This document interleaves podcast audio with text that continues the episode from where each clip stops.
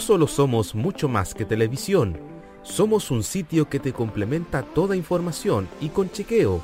Somos un programa en YouTube donde la libertad de crear, pensar y criticar con fundamentos es válido. Un programa radial donde tú puedes tener cabida. Un espacio multiplataforma donde informamos y reflexionamos. TVenserio.com Somos mucho más que televisión. Este 2023 vive modo radio programamos contigo.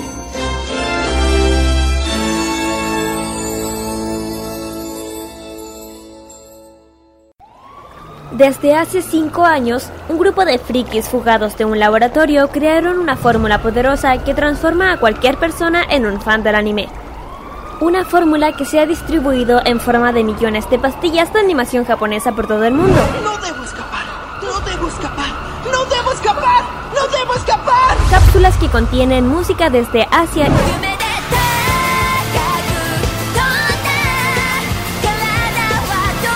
y varios litros de jarabe con sabor a videojuegos. Manga y cómics que se entregan cada sábado en la tarde. Desde ahora, Kirari Usagi Ojeda, Carlos Pinto, Dani Bru y Roque Espinosa levantan el telón de una tienda que atiende desde hace más de 200 episodios. Konnichiwa, Fanmasha Popular e yokoso. Damos inicio a Fanmacia Popular en modoradio.cl.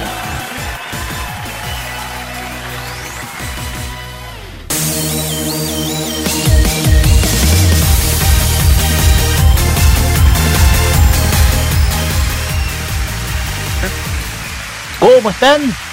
Sean todos bienvenidos a una nueva edición, la número 270. Oficialmente estamos caminando a los 300 capítulos a partir de este momento, muchachos. Sean todos bienvenidos a una nueva edición de Farmacia Popular acá en modo radio. En este día, sábado 29 de julio. Se acaba julio, se van los memes de julio. Menos mal, porque yo me tenía en chato los memes de julio. Es una cuestión que a mí me aburre el mismo chiste repetido de todos los años, que llega Julio, que Julio Iglesias, que bla bla bla bla bla bla bla bla bla bla bla bla bla bla bla Pero menos mal que toda esa cuestión se va luego, porque va a comenzar agosto, el mes de los gatos, el mes de los niños y el mes de un montón, pero un montón de cosas más. Y de ahí va a venir el chiste de no van a pasar agosto, y van a pasar agosto, y después, bueno, cada mes tiene su propio chiste, pero faltan como 30 episodios para llegar a los, tres, a los 300. Sí, son 30 episodios que van restando para llegar a los 300 episodios. Ahí vamos a hacer, vamos a tirar la casa por la ventana el próximo año cuando lleguemos a los 300 episodios. Pero eso es otra, eso es otra historia, porque ahora saludamos a quienes van a acompañar esta tarde de día sábado, como siempre, acá en Farmacia Popular. Saludamos a Kirarin Ayujeda y Carlos Pinto Godoy. Chicos, ¿cómo están? Muy, pero muy buenas tardes. Buenas tardes, chiquilla. Aquí estamos, así es. Aquí estamos un sábado más, contarle todo lo que es el mundo friki, además con muchas cositas. Además, con un día, uno, con un día bien primaveral, te digo yo. Sí, está haciendo más caluroso, chiquillo, ahí, porque hay tantos grados y en la parte de la zona centro del país. ¿Cómo están, chiquillos? Eh, iniciando otra jornada más. Eh, de funciones aquí en modo radio. E igual hay muchísimas cosas que han pasado durante esta semana, pero ahí estamos para traerle toda la onda friki de farmacia popular.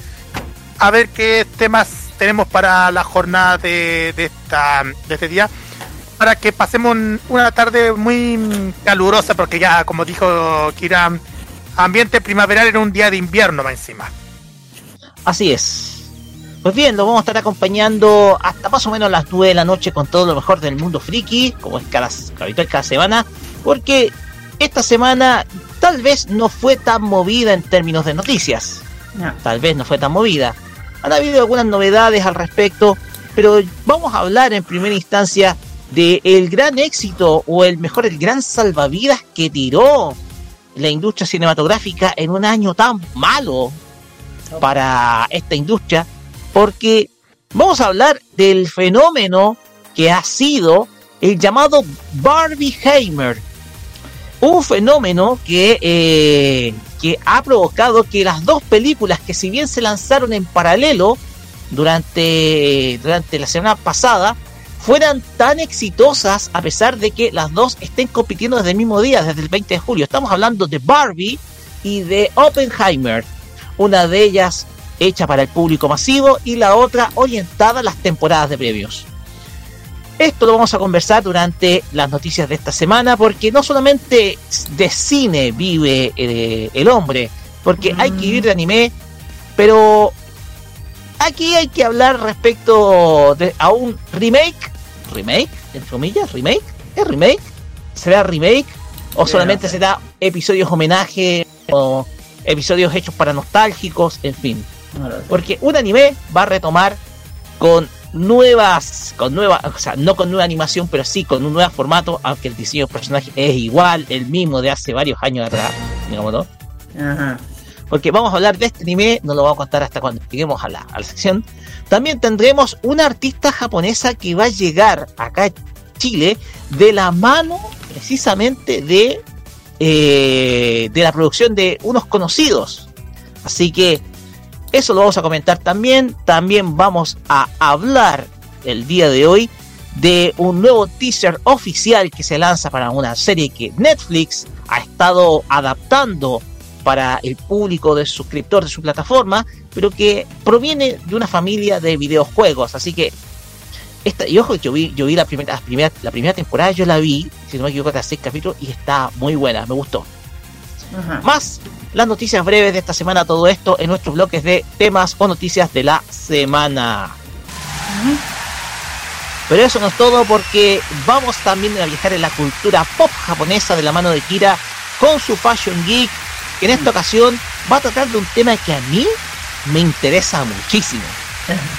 Claro, eh, que no sé qué está pasando, pero no más que aquí, pero en Japón, que los jóvenes hoy en día, los que son de, de- los jóvenes hoy día, se están interesando mucho a lo que se trata de la cultura, del tema de retro, de la cultura retro, o sea, lo que, de, lo que somos nosotros. Pero está llamando muchísimo la atención y cada vez está siendo más fuerte, más se le está se le está interesando más. Bueno, ahí vamos a ver por qué, qué le está pasando a los jóvenes de hoy en día, especialmente con el tema de la retro. Ojo que, claro, para uno que lo vivió y otros que no, eh, para los jóvenes debe ser muy más, yo- o sea, más interesante, más que nosotros que no hemos, que vivimos toda esa época, eh, de, saber qué se usaba en esa época. Bueno, nosotros ya sabemos, pero los del día no. De hecho, son, mira, de hecho hay que decirlo, los jóvenes de son tan, con todo respeto, desde lo más ignorante con los hechos de las cosas retro, que no tienen idea, porque una vez en YouTube dieron esa prueba de cómo, qué se hace con un cassette y un lápiz. Exactamente. ¿Qué se hace con un cassette y un lápiz? Tengo que decir que yo hacía lo mismo que. Y, yo- y todos los cabros que estaban haciendo la prueba no tenían la más idea de qué hacer. Y yo, eh, Yo antes lo hacía con los dedos. no, pero en la época era así, porque todo el mundo, todos los que somos de la época sabemos qué se hace, un lápiz Y y un ojo que, y que tenía que ser con un lápiz big. Sí, eso sí. Un lápiz big, te- el, te- que te servía el lápiz big, no un lápiz redondo. Claro, un pero, paperback, pero, pero chistoso, pero dieron esa prueba y, y dieron esa prueba y, y estos chiquillos de 14, 15 años tenían, ah, no tenían ni idea de qué hacer. De hecho, había uno, un cassette que estaba con la cinta afuera y le dijeron, ¿qué se hace? ¿Cómo se hace? Ah, bueno, uno decía, con el dedito. Ah, sí, sí, con el dedito, pero hay una forma mucho mejor. Y ahí como que, ¿cómo? Ahí estaban. Pues bueno, de eso vamos a hablar, de lo Ah. retro en Japón. Mm. También vamos a tener emprendimientos geeks esta semana también. Sí, los, re- los emprendimientos de este sábado tenemos a R, RJ Superstar y también Inumon y también nuestros avisos clasificados. Así, es, Así vamos es. a ver con todo lo que acontece de eventos relacionados con la cultura friki en tanto en Santiago como en gran parte del país. También vamos a tener la reseña Skip Pop que en esta ocasión vuelve y vamos orientándonos a la década del 70 porque hay un artista que sabemos bien tiene un nombre que bien puede ser muy común. De hecho, no- hay varias Lily en el itinerario artístico japonés. se usa como nombre artístico Lily. Pero vamos a hablar de esta Lily de la década del 70 y los 80. Estamos hablando de Xaeko Kamata, cantante que se destacó durante esa década con un sonido musical derivado del rock progresivo, el folk y el soul, y que dejó un legado en el ámbito musical del City Pop. Esta semana, Lily Saeko Kamata va a estar con nosotros esta tarde. Ajá. Y por último, el Asian Top Chart viaja hacia dónde, Carlos Pinto. ¿Hacia dónde nos vamos? Vamos a Filipinas. Vamos a ir a Filipinas porque justamente hay muchísimos éxitos que han salido durante toda esta semana según la lista de Mix.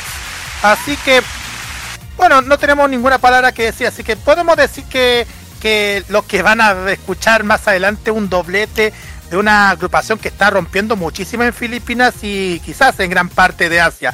Así que no vamos a entrar en detalle, así que solamente escuchen el programa y sintonicen porque tenemos muchísimas sorpresas que, que traerles a esta tarde de sábado. Todo eso, más la mejor música para acompañarlos en estas tardes de sábado, acá en Farmacia Popular por modo radio Recuerden que pueden escucharnos a través de envío.morroy.cl y también a través de nuestra transmisión oficial de YouTube. Si es, si es que siempre y cuando no nos bajen la edición, amigos. ya, ya, ya, ya, ya, ya, no digan nada porque después va a pasar y, y después no vaya a decir que igual la, la cena pasada ah. salió con, buen ah, éxito. Ah, ah, Oye, Carlos, escuche. Sí. Bueno, sí. las redes sociales, musiquita. Sí, porque es que tú, bueno, tú partiste diciendo las redes sociales. Bueno, eh, bueno, en fin, ¿qué podemos decir ya? Facebook, Twitter, Instagram y también por tweets. Eh, Twitter o ex, como lo quieren llamarlo, porque ahora con esta cuestión que hizo ese, el, el weón ese. En fin, arroba modo rayos CL y también arroba farmacia popular, usando el hashtag farmacia popular MR. WhatsApp más 56994725919 para que te puedan escucharnos, como ya lo dijo Rock, en view.modoradio.cl. También estamos en el YouTube. Es, eh, también estamos en Monkey Boo Online de Box. En la aplicación de Energic también lo pueden escuchar. Ah, también nos pueden sintonizarnos a través del Twitch. También. Y como siempre, la repetición que sale mañana a través de la señal de Energic. Y obvio, no pueden faltar los podcasts de Farmacia Popular que cada lunes aparece este en todos los podcasts que ustedes ya saben, Anchor y Spotify, bueno, ya se fusionaron ambos, ahora es Spotify Podcaster, algo así. Exactamente, Anchor.fm y Spotify están fusionados a partir de este momento. Ustedes saben, pueden escucharlo por las plataformas. También pueden escucharnos por Radio Public, Pocket Cast, Apple Podcast y Google Podcast. Por todas esas señales. ¡Ay! Disculpenme, casi se me sale. ¡Ah! ¡Ah! ¡Ah!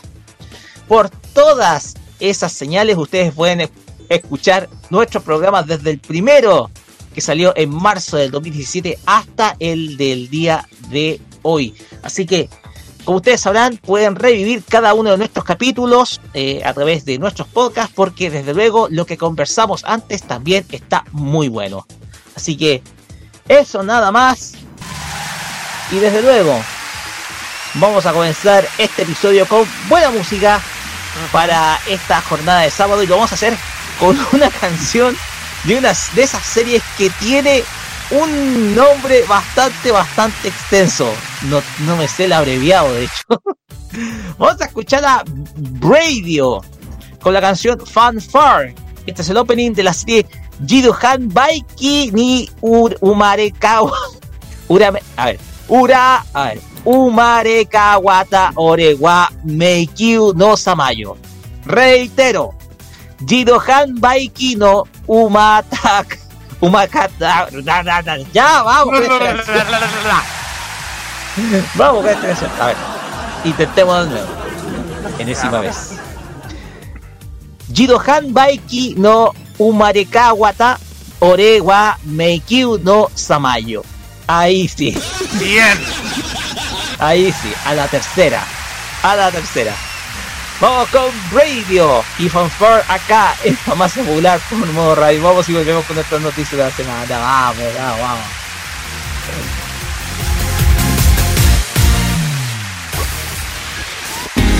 心に嘘が泣いてだけで空は青に染まるその時洗うような風が過ぎるだけでドラマは動き出す動き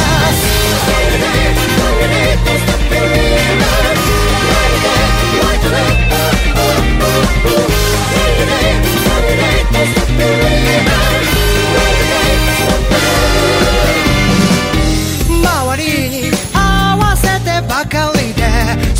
か自分らしさと称して無理した笑顔は目で誰も気づいちゃくれない憂いで。どうしたらいいのかわからなくてどうしようもないことはわかるけどそれでも下手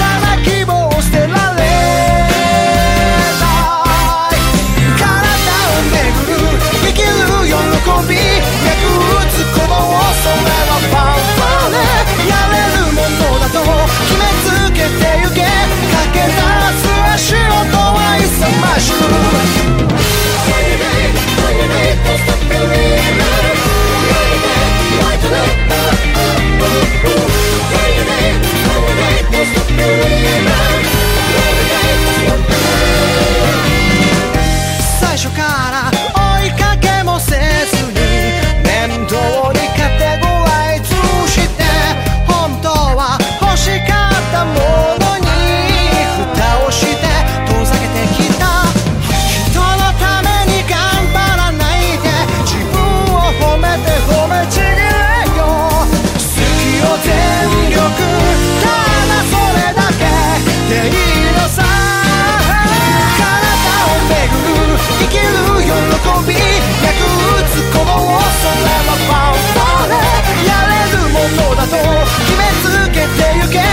け出す足音は勇ましく無駄なことなど何一つない。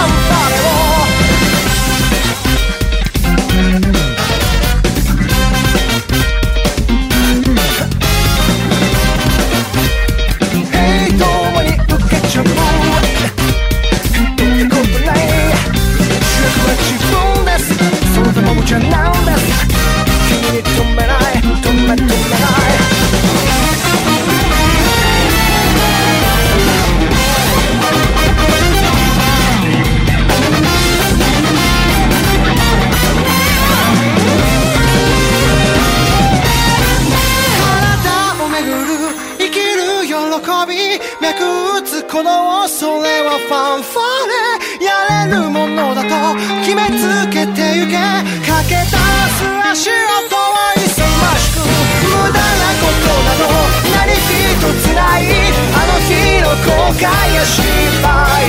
が今の僕らを作り上げている逃げ出すことすらもパンパレだ妬まれるほど幸せと言わせて。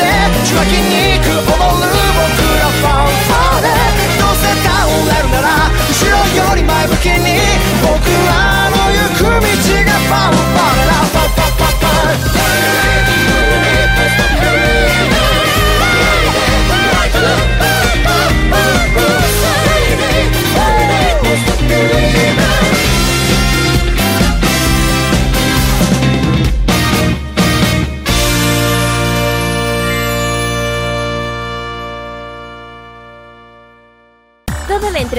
Del fin de semana está en Farmacia Popular en modo radio. ¡Esto será tan divertido!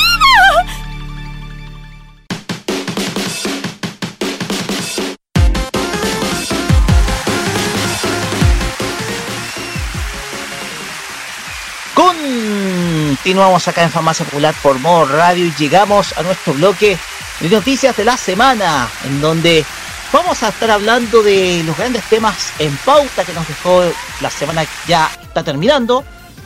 Y vamos a comenzar con dos cintas o dos películas, porque esto lo habíamos conversado preliminarmente en su estreno y en su debut durante el día 20, de- el pasado 20 de julio, donde ya se lleva, ¿cuánto llevan? Llevan ocho días de, de estrenadas ambas películas, las cuales han generado múltiples comentarios tanto a redes sociales, convirtiéndolas en, sencillamente en fenómenos.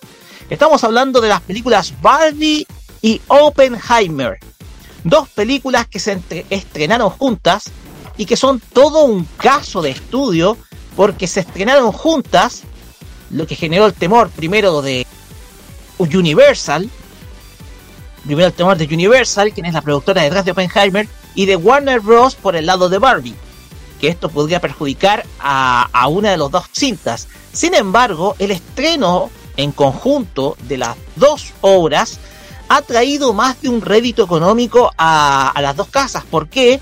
Porque Barbie y Oppenheimer se han transformado en verdaderos fenómenos a nivel eh, de redes sociales como también a nivel, digámoslo, cinematográfico, porque están salvando un año muy malo para la industria cinematográfica. Primero comencemos con Barbie, mm. película lanzada el pasado día 20 eh, de julio eh, en los cines a nivel mundial, película dirigida por Greta Gerwig y que, cuenta con el protagónico de Margot Robbie, quien interpreta a la legendaria muñeca de, de la propiedad de Mattel. Barbie tiene un presupuesto de 145 millones de dólares, de los cuales ha logrado recaudar hasta el día de ayer, viernes, la cifra de, en solamente en 8 días, a continuación 8 días, solamente en 8 días, 549 millones 802 mil dólares. Ay, ay, ay. Solo en 8 días. Para muchos esto es algo que una, una esto es una recaudación propia de superproducciones de la talla de Avatar 2 que se estrenó el, año pasado o incluso eh, Top Gun Maverick. Lo que da un buen augurio a esta cinta para transformarse en una de las más taquilleras del año.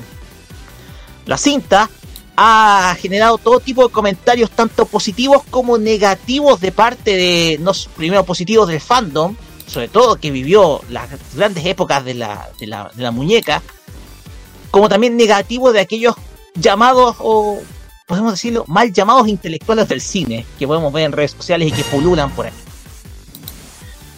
El tema es que Barbie eh, ha generado eh, ha generado críticas mixtas del, de parte de la crítica, pero estas críticas mixtas no han afectado el desempeño a nivel financiero de la cinta, el cual ha sido sin duda alguna excelente.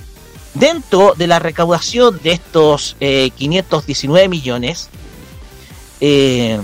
perdón, sí, de estos 549 millones, me había comido 30, eh, dos, más de 250, 58, 258 millones corresponden a la taquilla de los Estados Unidos, mientras que 190, mientras la restante corresponde a la taquilla internacional.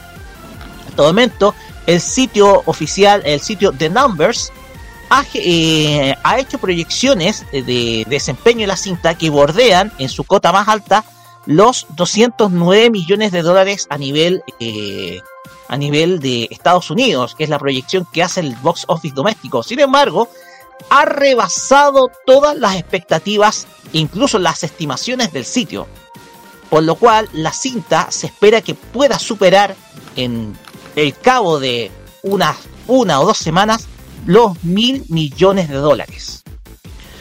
Por el lado de Oppenheimer, cinta dirigida por el gran Christopher Nolan, la película ha también ha tenido un gran éxito, desde luego, en redes sociales eh, y ha generado todo tipo de comentarios al respecto, sobre todo producto de que esta cinta, en contraste a Barbie, es una cinta que aborda la biografía de un científico clave dentro de la carrera armamentística, eh, tanto en la Segunda Guerra Mundial como posteriormente en la Guerra Fría, la llamada carrera nuclear que se vivió posteriormente.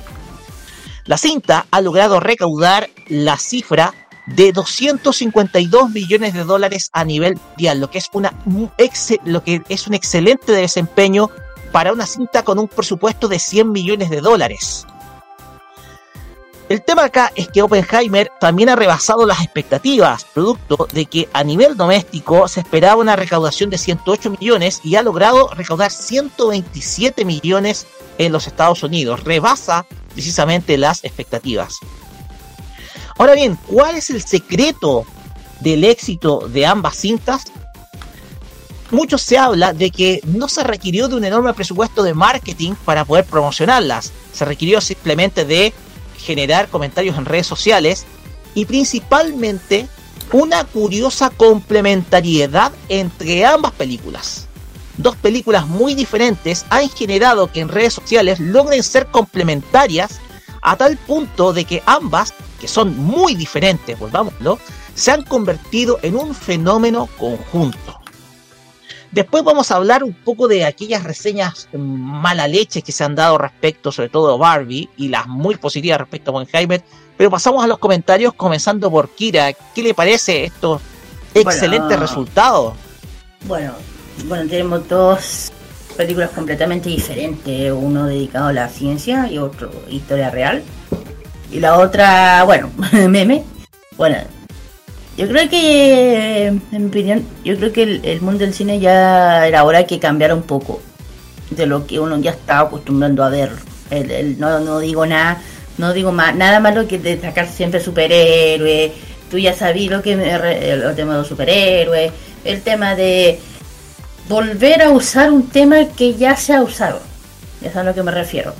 Y yo creo que ah, yo creo que estas dos vinieron ya a poner en orden el enreo que hay en Hollywood la- el ame- eh, o en chileno, la cagadita que hay eh, por falta de imaginación o falta de, de, de muchas cosas.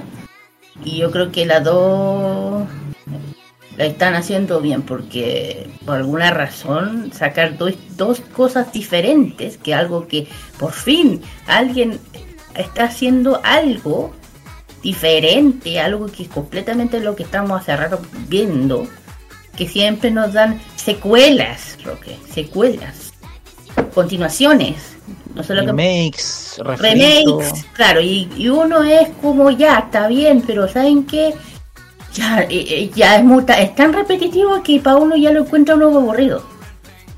O que ya no hay mucha interés la gente de ver algo igual o algo que venga de luego. Ya con estas dos es, es empezar de nuevo ya eh, con ideas nuevas, porque Barbie, aunque es Barbie, pero la película Barbie se nota que está hecha para puro huevo, con todo el meme. Y Warner, ya saben que es de las industrias que es lo contrario a la otra, totalmente lo contrario. Y también Oppenheimer. Como digo, estas dos, y además que estas dos películas abarcan a dos a los dos espectadores, por lo que el mundo que le interesa la ciencia ficción o la historia real, lo que es la ciencia, o lo que, o el te- ya saben, el tema de las cosas nucleares que hoy en día, mm, ¿ya sabéis? Y el tema de la Barbie, el tema de la Barbie, que ya es algo aparte que de las niñas también, que es una cosa que viene de hace siglos, años del 58 más o menos, eh, que empezó por una señora que más que nada sacó estas muñecas a, a no a en honor a las mujeres, más que nada, en honor a las mujeres. Así que, no, me encanta. Yo no- aún yo no la he tenido oportunidad de ver, pero las quiero ir a ver. Me dicen, vaya a verla, anda, Kira, te gusta, ya lo sé. Así que cuando la vea, además que me gusta porque la, actriz me encanta. Es de las actrices de esas que me encanta y que no se muerde la lengua, de esas que yo la encuentro espectacular. además que es la Harley, ha hecho la Harley Quinn. Por eso ella me encanta, me encanta. Y siendo ella, pa- de más que la Barbie la, la de interpretar de una forma completamente diferente a lo que uno está acostumbrado. Como la Barbie, como la niña perfecta, la rubia perfecta, una cosa así, ¿cachai? Entonces yo creo que si ella lo hace al revés, o sea, la, la hace, sacar otra otra forma de ver a Barbie, pues ya me encanta. Porque mira, si, si fíjate en Ken, no es el típico Ken así, como uno esperaría, como, como el Ken, Que tiene el rostro tostado así. bonito, así, así como el, ¿cómo se llama el de...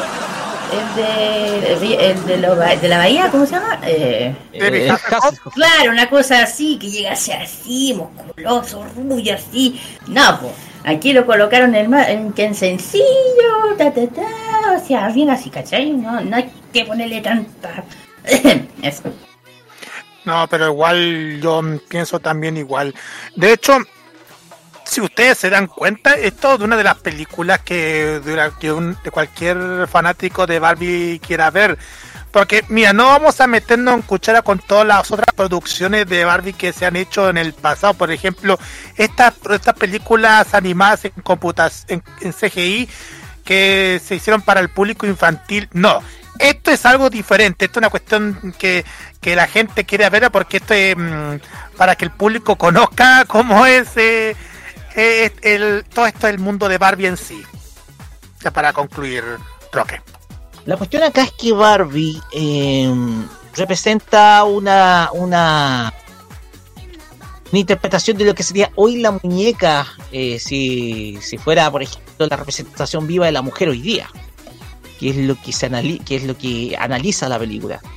Eso ha generado la molestia de un sector ultra conservador de los opinantes que están en YouTube, que, que tienen como una aversión enorme a lo que es el empoderamiento femenino porque la cuestión acá es que eh, hay una cuestión que, que- es y es que el llamado eh, la llamada inclusión forzada y todo lo demás ha, un arruinado el cine y eso es verdad pero hay que entender de que eh, Barbie es un producto comercial y algo que también ha molestado a, a sectores que son a- a- al, al- al otro lado a, a, a grupos políticos del otro lado porque miran a Barbie como un símbolo del capitalismo Claro. la cuestión es que no se puede dejar contento a la mayoría, eso se sabe, pero la cuestión acá es que está, si está teniendo éxito es porque ha sido la primera representación de la muñeca a nivel cinematográfico. Y ha sido tanto el culto que ha ganado Barbie hasta el día de hoy que se demuestra en las excelentes cifras de taquilla. Hoy en día Barbie está recaudando más que Misión Imposible. Hoy en día Barbie está dejando atrás, pero muy atrás a Misión Imposible. Entonces, el éxito es evidente. Vamos a tener muy pronto a Barbie recaudando mil millones de dólares y algo más, yo creo. Y en el caso de Oppenheimer, es un tema muy delicado, es un tema muy científico, pero fue, estamos hablando de un hombre clave dentro de la carrera armamentista, sobre todo en la década del 50 y 60, posterior a la Segunda Guerra Mundial. Porque Oppenheimer sentó las bases de lo que es la llamada carrera nuclear, lo que sería más adelante la carrera entre Estados Unidos y la Unión Soviética por la supremacía del mundo, y que eh, generó precisamente inquietudes en, eh, en, eh, en un, eh, sobre todo en ciertas partes del mundo. Entonces son dos películas sumamente atractivas de ver, Claro. dos obras que desde luego llaman la atención del público Mm. y son y, y la clave del éxito radica en que ambos son fenómenos culturales distintos que un poco ilustran las ansias del público para poder ver algo que sea diferente a lo que se ha visto últimamente. Exacto. Y, y estamos hablando de dos películas que ni siquiera son dos superproducciones. No. No son películas que son más de 200 millones de dólares de presupuesto, sino que son películas con un presupuesto que bordea los 100 millones, 145 en el caso de Barbie, recuperó la inversión por lejos. Y en el caso de Oppenheimer, una película de 100 millones de dólares que ya muy pronto va a estar recuperando el, el- recuperando su inversión y ganar mucho más. Entonces, desde ese, desde ese punto de vista, se destaca el hecho de que por fin Hollywood puede hacer algo diferente, puede hacer algo distinto a lo que hemos visto anteriormente, en donde nos han saturado de muchos remakes, secuelas, Mm. superhéroes y otro tipo de cosas más. Mm. Y hay que salir un poco de ese esquema, hay que hay que hacer entradas fresco, sobre todo a la industria cinematográfica. Es lo que digo yo que se agradece que haya llegado hasta dos para que la industria se dé cuenta de una vez que no son- está bien que no den superhéroes, está bien que no den esto, pero es que ya se han sobre explotado yo creo demasiado Roque el tema de perdónenme de los superhéroes.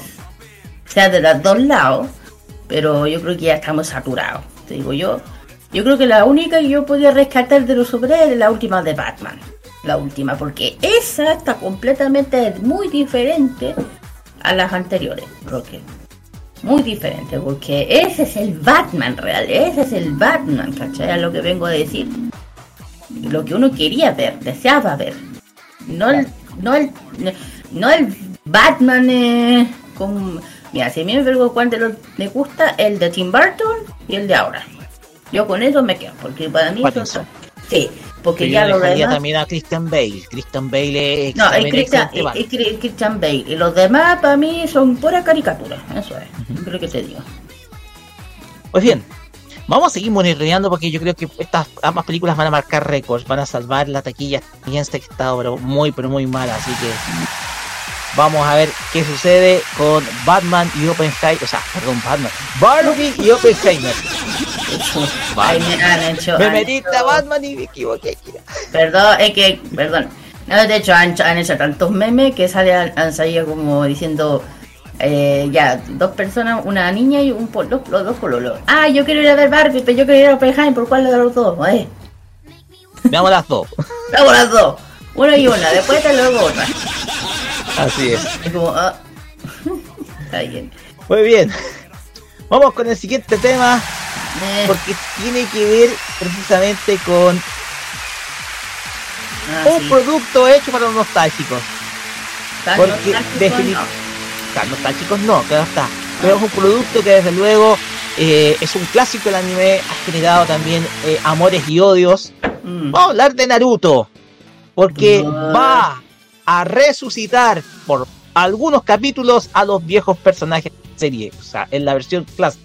Kira, adelante nomás, cuéntenos, ¿qué Bueno. es lo que se trae Estudio Pierrot entre manos? Ya no sé. Anime, claro, el anime nuevamente de Naruto regresa con un remake cuatro, de cuatro partes por su eh, aniversario número 20, es la razón. Bueno, con tal total cuatro partes, de hecho, la nueva anime de Naruto será un nuevo remake adaptado por la obra de Masashi eh, Kishimoto. Ya saben que el pasado mes del 2000, el octubre del año pasado, se cumplió ni más ni menos 20 años del estreno de la serie uno de los mangas más populares de la última década y que hoy en día cuenta con millones de seguidores en el mundo. Creado, ya lo dije en nombre de la anime Shonen Jump, sigue la, pen- la pesquisa de Naruto Uzumaki, un joven ninja sin talento por un día descubre que su interior reside el zorro de nueve colas y un peligroso, una peligrosa bestia mitológica que atacó eh, la villa Konoha, Konoha eh, tiempo atrás en el, en el cuarto Hokage. Sacrifició, o sea, que, que Hokage que sacrificó, perdón, su vida para sellar a esta criatura en el interior del, de, Na- de Naruto. A pesar de un negado de su estudio, Naruto tiene muchos sueños de convertirse en un Hokage y ser alguien respetado en la villa. Pero siempre, sin ningún otro arbitrario adulto de la villa, lo eh, conocer como un peligroso secreto del joven. Bueno, eh, ya saben que le forma parte con Sasuke, con Sakura y bajo la tutela de Kakashi Sensei. Y poco a poco se van ya viviendo habilidoso combate, convirtiéndose ya en uno de los ninjas más poderosos, sea, o sea, Naruto, etcétera. Bueno, el tema es que Naruto regresa después de 20 años, eh, regresa 20 años después de, de un anime nuevo. El anime New World, New World, anime New Network, perdón.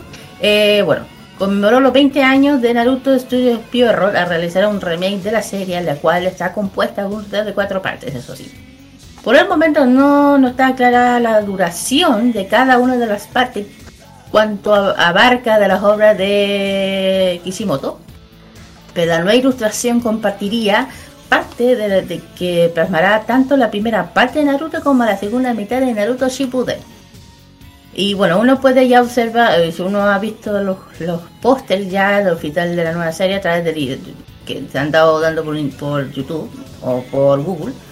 No hace mucho el estudio compartió el video titulado Road to Naruto, el que con, unos 10 minutos, to- total de minutos importantes de la serie, desde la primera misión de Naruto con la pelea final con Sasuke.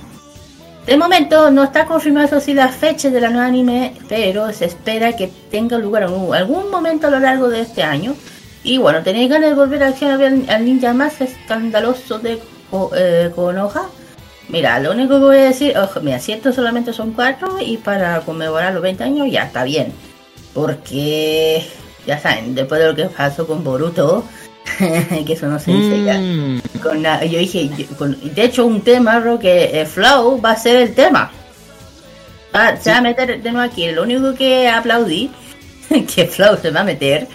Y yo te digo, ya, si esto solamente es un remake de 4, ya está bien. Ya me estaba preocupando que volvieran a lo que ya siempre digo, no les tiren más el chique, que ya con Boruto no funcionó. ya no funcionó. Eh, o sea, funcionó, pero hasta que alguien se dio cuenta que no y lo sacaron. hasta cierto punto funcionó, pero es, es que mira, era- sí, es que, a ver, es curioso, miren. Son casualidades. Hace poco, dentro de este año se nos informó Mm, que el anime de Boruto eh, cesaría temporalmente o indefinidamente sus emisiones. claro. Después nos encontramos con la sorpresa de que se iba a lanzar un manga precuela de Naruto que se iba a orientar al padre de Naruto. Claro, eso sí. Y ahora nos encontramos que van a lanzar cuatro episodios reanimados de la, de la temporada inicial de Naruto y una parte de Shippuden. Me es muy sospechoso esto, ¿saben por qué? Porque estamos viendo en primer lugar de que Boruto como anime y como historia decepcionó Mm, y ahora nos van a sacar la historia del padre de Naruto y esta nueva esta nueva versión animada de la serie antigua. mm. Esto me llama la atención de que se va a buscar testear algo de parte ya sea de la casa editorial manga, si no me equivoco es Shueisha, y de la productora del anime que es Estudio Pierrot para poder generar nuevos productos que no sean Boruto, sino que sea exista otro derivado de Naruto y no desmiento que puedan hacer una serie con el papá de Naruto, o sea, ya pasamos del hijo al abuelo de Boruto o al papá de Naruto. Es que esto ya me suena muy en mejor, mejor no digo. Es raro, Kira, es raro. Me suena muy extraño esto. Es que Porque por un lado Mm, vas a explotar la nostalgia del viejo fan, que yo creo está se muestra disconforme con la nueva obra, mm, y desde luego lo que buscas es tratar, desde luego, explotar la franquicia a otros horizontes con tal de poder sacarle el mayor rédito. El problema es que yo creo que ya a Naruto no le puedes exprimir más de lo que tú ya le diste cuando terminó Shippuden. Yo lo único que digo, lo único que digo van a hacer el mismo daño que le, o sea, ya le están haciendo ya el daño que le, ya le hicieron a Dragon Ball. Que se queda sin historia. Es Se que por eso, quedando sin historia. es que por eso lo del Papa está pasando lo mismo que Dragon Ball, por lo que están empezando a, a meter, eh, a inventar temas, Inventar, inventar historias Inventar que no tengan historias. relación. no inventar historia para para ganar, para ganar, tener ganancias, te digo, digo, aquí, aquí, aquí. Historias para rellenar, para Claro. rellenar la historia y Claro, para generar, generar plata, toda esa cuestión. Claro, tú sabes lo que pasó con Dragon Ball, con Dragon Ball, no tengo para qué volver a repetirlo. Que ya, yo le digo, ¿alguien ha oído de Dragon Ball últimamente? Se habla No. que podrían sacar un anime, pero no está nada confirmado, se queda solamente en los rumores. No, Fíjate que pero- después, yo creo que en otro capítulo más de la farmacia vamos a analizar por qué eh, Dragon Ball Super se ha quedado más en rumores que en hechos. Vamos a estar sí, analizando, sí, pero hay que investigar más. Pero si te das cuenta, el tema se quedó ahí. Se quedó stand-by, o sea, no, no se ha escuchado nada, no se sabe nada. Eh, lo único que se sabe es del giro, giro, giro, pero de ese juego, pero nada más. ¿Y serio? Ujú. Yo siento que, yo siento ya para ir cerrando el tema, de hecho por mientras estamos escuchando creo que dos o de- uno de los mejores openings de, de Naruto, que es interpretado por Asen Kung Fu Generation. Mm. Eh, yo siento que eh, hay eh, me es sospechoso esto porque esto eh, yo creo que no yo no creo que Studio Pierrot lance un anime de Naruto a modo de homenaje por, lo- por el 20 aniversario a no ser que sea para un propósito comercial de tratar de relanzar la franquicia de otra forma. Yo pienso que al final del cuarto capítulo de este remake yo creo que vamos a conocer una vamos a tener una sorpresa. Pueden dar un gran anuncio al final de ese cuarto capítulo, porque desde luego eh, Pierrot va a querer seguir explotando la obra, Kishimoto principalmente va a querer seguir explotándola. Pero luego de lo que pasó con Boruto, estos dos nuevos anuncios, el del manga nuevo, el, manga precuela del padre Naruto y esto, yo pienso que hay un propósito detrás y eso yo creo que lo vamos a saber terminado el cuarto capítulo de este remake. Yo creo que vamos a tener una sorpresa ahí y hay que estar atentos, chiquillos. Hay que estar atentos porque yo creo que vamos a tener una sorpresa ahí porque Naruto difícilmente lo vas a tratar de votar a pesar de que hace mucho tiempo se quedó sin historia. Así que después del cuarto capítulo, atentos chiquillos, atenti, atenti al lobo, atenti al lobo, atenti al lobo. Pues bien, pasamos al siguiente tema. Carlos Pinto, Ah, cuéntenos porque una gran artista, y esto es exclusivo, una gran artista se viene muy pronto a Chile Así y es japonesa. Así es. Bueno, porque usted ya, bueno, ya toda la gente ya se supo durante toda esta semana porque Nana Kitade llega por primera vez a nuestro país. Así es. Así es, chiquillo, porque este año la cantante y modelo japonesa Nana Kitade sigue celebrando sus 20 años de carrera de forma ininterrumpida con una extensa gira fuera de su natal Japón, pasando por países de distintos continentes como Canadá, Francia, Hungría, Reino Unido y por supuesto acá en Chile. La cantante nipona interpretará la mayoría de sus temas principales y especialmente las canciones de anime que han marcado a varias generaciones con más de 16 singles y 4 álbumes de estudios. La artista originaria de Hokkaido Sapporo se presentará por primera vez en nuestro país prometiendo lo que será una jornada memorable para todos sus fanáticos en los que les gusta el estilo post-funk. Fíjense el tema de las entradas para que para que se preparen. Esto, las entradas anticipadas será de 25 mil pesos y el día del evento el precio será de 30 mil pesos. La entrada la pueden encontrar por ticketone.cl y las entradas físicas lo pueden hacerlo sin recargo a través de la tienda Voz Propia Records, que eso queda en Portal Lion, eso queda en local 71A, para que vayan y asisten. Toda la información lo pueden encontrar a través del Facebook oficial del, de, de- espe- de lo que va a ser del evento de Nara Quitada. Igual interesante, chiquillos, para que vayan a asistir, porque esto se va a realizar el 16 de agosto en Casa Huemul. Esto queda en Ernesto Pinto Lagarrigue 80, eso a las 8 de la noche, allá en el barrio Bellavista, allá en la comuna de Recoleta, para que todos se preparen para disfrutar de todas las canciones de Nana Kitade, incluyendo eh, este primer ending de Full Metal Alchemist y otros temas más que ustedes recuerdan con mucho cariño. Mira, revisemos un poquitito la trayectoria de Nana Kitade. Eh, es una artista. Ah, pero díganos quién la trae. A ver, porque la trae una productora que se llama Embol. Y está también, bueno, está metido Ticket One, está Clandestine.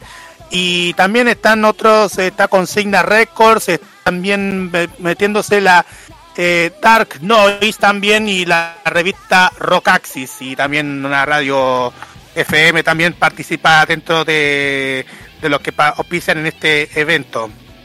Ya. Para aquellos que no sepan, eh, Nana Kitade nació el 2 de mayo de 1987 y el tema más conocido, la canción más conocida es la que estamos escuchando de fondo, que es la canción titulada Sanai. Ah, aquí tengo el título, si me da, esto. Que Sanai Sumi, que es el ending número uno de Full Metal Alchemist, la primera serie, que es quizás uno de los temas más conocidos del repertorio de, esta artista. Sin embargo, ha prestado también eh, su música para como ending para series como Dick Grayman, eh, Helger Mitsuganae, quien interpreta el opening, es el único, hasta el momento, unos pocos openings que interpreta. Está también el, el ending 1 de Persona Trinity Soul del año 2008. También eh, interpreta el opening de la serie eh, Las Chicas Superpoderosas Z o de Damashita Powerpuff Girls C, que es la, la serie que todos conocemos que se emitió en Cartoon Network, el remake, eh, el remake japonés de la, de la, de la obra original de, de Craig McCracken. Y por último, Broken O Beat, que es eh, una canción, o sea, eh, que es eh, el, interpreta el ending de la serie. La cuestión acá es que siempre es bienvenida la presencia de estas artistas a nuestro país. Eh, Nana Kitade es una cantante que tiene una figuración como idol. Es una, es artista que, eh, que tiene una trayectoria musical de 20 años. O sea, inició en el año 2002 ganando una audición por Sony Music. Después al año siguiente le llega unas grandes oportunidades, es interpretar el ending de, de Full Metal Alchemist. Y desde luego eh, el- la canción se tocó en el número 14 del, del Oricon. También ha, ha interpretado otras, otros, eh, otras canciones fuera del mundo anime como Kiss or Kiss, or Kiss ¿ya? donde logró el número 11 y siempre desde un estilo derivado del pop rock, el pop punk y el gothic lolita, cual es el estilo que ella muestra siempre a nivel visual. Desde luego a mí me parece excelente, una excelente oportunidad para que puedan, para que aquellos que saben quién es, porque es una, digámoslo, es un artista, es- está dentro, lo vamos a catalogar como un artista de culto dentro del mundo de la- del J-pop. Eh, esto es una gran oportunidad para aquellos que sean fanáticos de la cultura oriental puedan conocer a esta cantante que tiene una trayectoria musical de 20 años y que tiene, digámoslo, tiene 36 años de edad, o sea, todavía citas. Conózcanla, eh, disfruten, si es que van a ir a sus conciertos, disfruten de, de su voz, porque sin duda alguna esta artista, eh, desde luego, que también se destaca en el ámbito de la composición musical, eh, no va a dejar indiferente a nadie su presencia acá en Chile. Kira. ¿Mm? Kira, no ¿Mm? sé si tiene algo que comentar. Sobre Nana Kitade. No sé, lo sé. No, eh, a ver, ella, bueno, me, me agrada que estén de nuevo trayendo artistas japoneses, no tengo ni idea en que yo estoy más que feliz que me traigan a todo mi K-pop, pero eh, está bien que ella que se vuelva a traer artistas de afuera o de la parte de Japón. Eh, ya hemos tenido artistas ya como ella, como la, ¿cómo se llama? La, la de la la, que nos acreditamos ahora que es la Ah, eh, la Mika Kobayashi.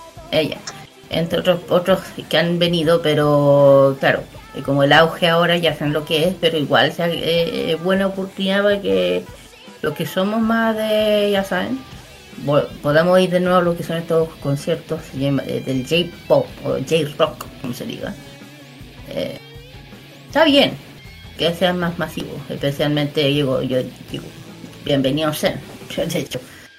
De hecho, mira, si llegase a pasar algo, que vengan a traerme la nueva agrupación que yo hablé la otra vez, de High. Eh, eh, créeme, llega a pasar eso, y le digo yo, el fan aquí de las tres van a volver loco, se lo digo yo. Claro. Hablo, hablo de High, de Japan y, y Miyavi. Otros de esos artistas que son todos de, de culto dentro del mundo del, del J-Rock en este caso. Claro, pero, pero todavía está su fan, por eso lo digo. Espérate nomás, llegas a llegar aquí, espérate nomás, la, la tasa la agota en segundos. El tema es que, a ver, eh, un poquito ya para, para ir complementando, pasa que muchas de estas artistas que vienen a, a nuestro país llegan eh, con muy bajo perfil. Llegan con un muy bajo perfil a, a nuestra a, ofrecer sus conciertos y mucha gente incluso hasta no sabe que están en nuestro país para presentarse. Entonces la cuestión acá es que por eso nosotros estamos diciendo, aprovechen de ir a estas instancias, porque desde luego ustedes van a conocer o reconocer, porque ustedes van a, oh, esta canción me suena, ¿a dónde la escuché? Y tú la vas a tener al frente. Entonces para mí esta es una muy buena oportunidad para que los fans, sobre todo de Full Metal Alchemist, es la me- primera serie, eh, puedan conocer a la artista detrás de este ending que es muy conocido y que es un clásico de los 2000 Claro. Entonces, me parece muy bien esta iniciativa de que ella llegue a nuestro país. Ojalá que brinde un concierto, un recital que sea muy satisfactorio. Y desde Sí. luego, vamos a estar atentos a cada, eh, desde luego vamos a estar atentos a, a cada eh, a la presencia de ella, porque tal vez, al igual que Mika Kobayashi, le Mm. quiere gustando Chile, porque ha venido constantemente a Chile Mika Kobayashi y eh, tal vez la tengamos nuevamente. Es cierto. En una de esas, eh, en una de esas, esta cantante, eh, Nana Kitade, pueda volver eh, en otro momento traída por otra productora y en algún momento, en algún otro tipo de evento de animación japonesa. No vamos a decir cuál, pero tal vez, tal vez despierta el interés de alguna productora. No digamos nada. No digamos. Pues bien, pasemos al siguiente tema porque esto tiene que ver con un lanzamiento próximo que va a ser Netflix. Porque Netflix ha sabido explotar principalmente esta franquicia como serie, como serie animada y como serie de televisión. Estamos hablando de Castlevania que va a lanzar próximamente su temporada Nocturne. Y Kira, cuéntenos de qué se trata esto. Bueno, como dijo Roque Netflix, cuando sabe hacer las cosas bien, las sabe hacer muy bien. Y esta es una. y de hecho, eh, el de Netflix, eh, a mí no me lo toquen porque es la única plataforma que sabe dónde. sabe darme lo que me gusta. Así que. eh, de- de- en fin. Sí, Netflix anuncia ya la fecha, yo creo que esperada de mucho, el estreno de spin-off de Castlevania con los nuevos trailers, eh, recargado con- de vampiros nuevamente en la Revolución Francesa. Es del túnel de Richard Belmont, si no saben quién lean, lean, o eh, lean, lean el juego, mejor dicho. Antes de meterse de toda la producción ficha anime de original, uno de los proyectos más ambiciosos de Netflix, que fue Castlevania, y que, adapte, que, es una adaptación de videojuegos de Konami muy antiguo, no es nuevo, para que, una- para que sepan, no es muy nuevo el juego, es muy viejo. En algunos casos de 8 bits, Kira. Eh, por eso, era viejito. La cuarta temporada cerró la serie de animación a todo lo alto y nos dejó un poco huérfanos totalmente. Pero Netflix no tardó demasiado y confirma que ya tenía en marcha una historia de una nueva protagonista de la serie. Cada vez están escenas de Richard Belmont que va a retomar, eh, que toma relevo de Castlevania Nocturne. Para que no sepan, eh, bueno, el tema, el cambio de héroe y de época. O sea, vamos un poquito más, bueno, Castlevania Nocturne gira el tono de Richard Belmont y María Bernay. Eh, Se espera que la trama de la serie se inspire en los juegos de eh, Symphony of the Night y Rondo of the Blood. Aunque teniendo en cuenta que al final de la serie original tiene pinta que vemos que tener algunos cambios gordos por delante respecto a la historia especialmente pasado por Richard. Eh, eh, Netflix también dejó ya el primer tráiler eh, el año pasado, pero ah, con el fin de desvelar o desvelando un mejor adelanto, un nuevo tráiler que incluso incluye uno de los cuatro vampiros nuevos. Y también acción de drama línea de lo que podemos esperar. Y lo mejor que todo, que finalmente, por fin hay fecha de estreno. Bueno, la Castlevania Nocturne eh, para el 28 de septiembre. Cabe recordar que Powerhouse Animation eh, se sigue encargando de la animación que va pintando hasta bastante bien, de hecho, a nivel de su predecesor Samuel Beats, que ha dejado el trabajo como director de animación y diseño de personajes de la serie original, tomó el relevo como director Kevin Colder, que mantiene como showrun o showrun run junto con Clay, Brain, eh. Eh, ya, saben que la primera serie de Castlevania se puede ver en Netflix. Sí, el último miembro del clan Belmont que termina enfrentando con Vlad Drácula, Drácula para evitar que se elimine toda la humanidad como venganza de la muerte de su esposa.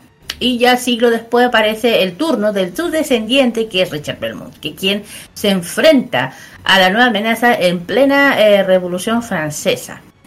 Bueno, lo que se puede hablar de lo que es Castlevania, bueno, con lo que tiene que ver con él, Richard Belmont.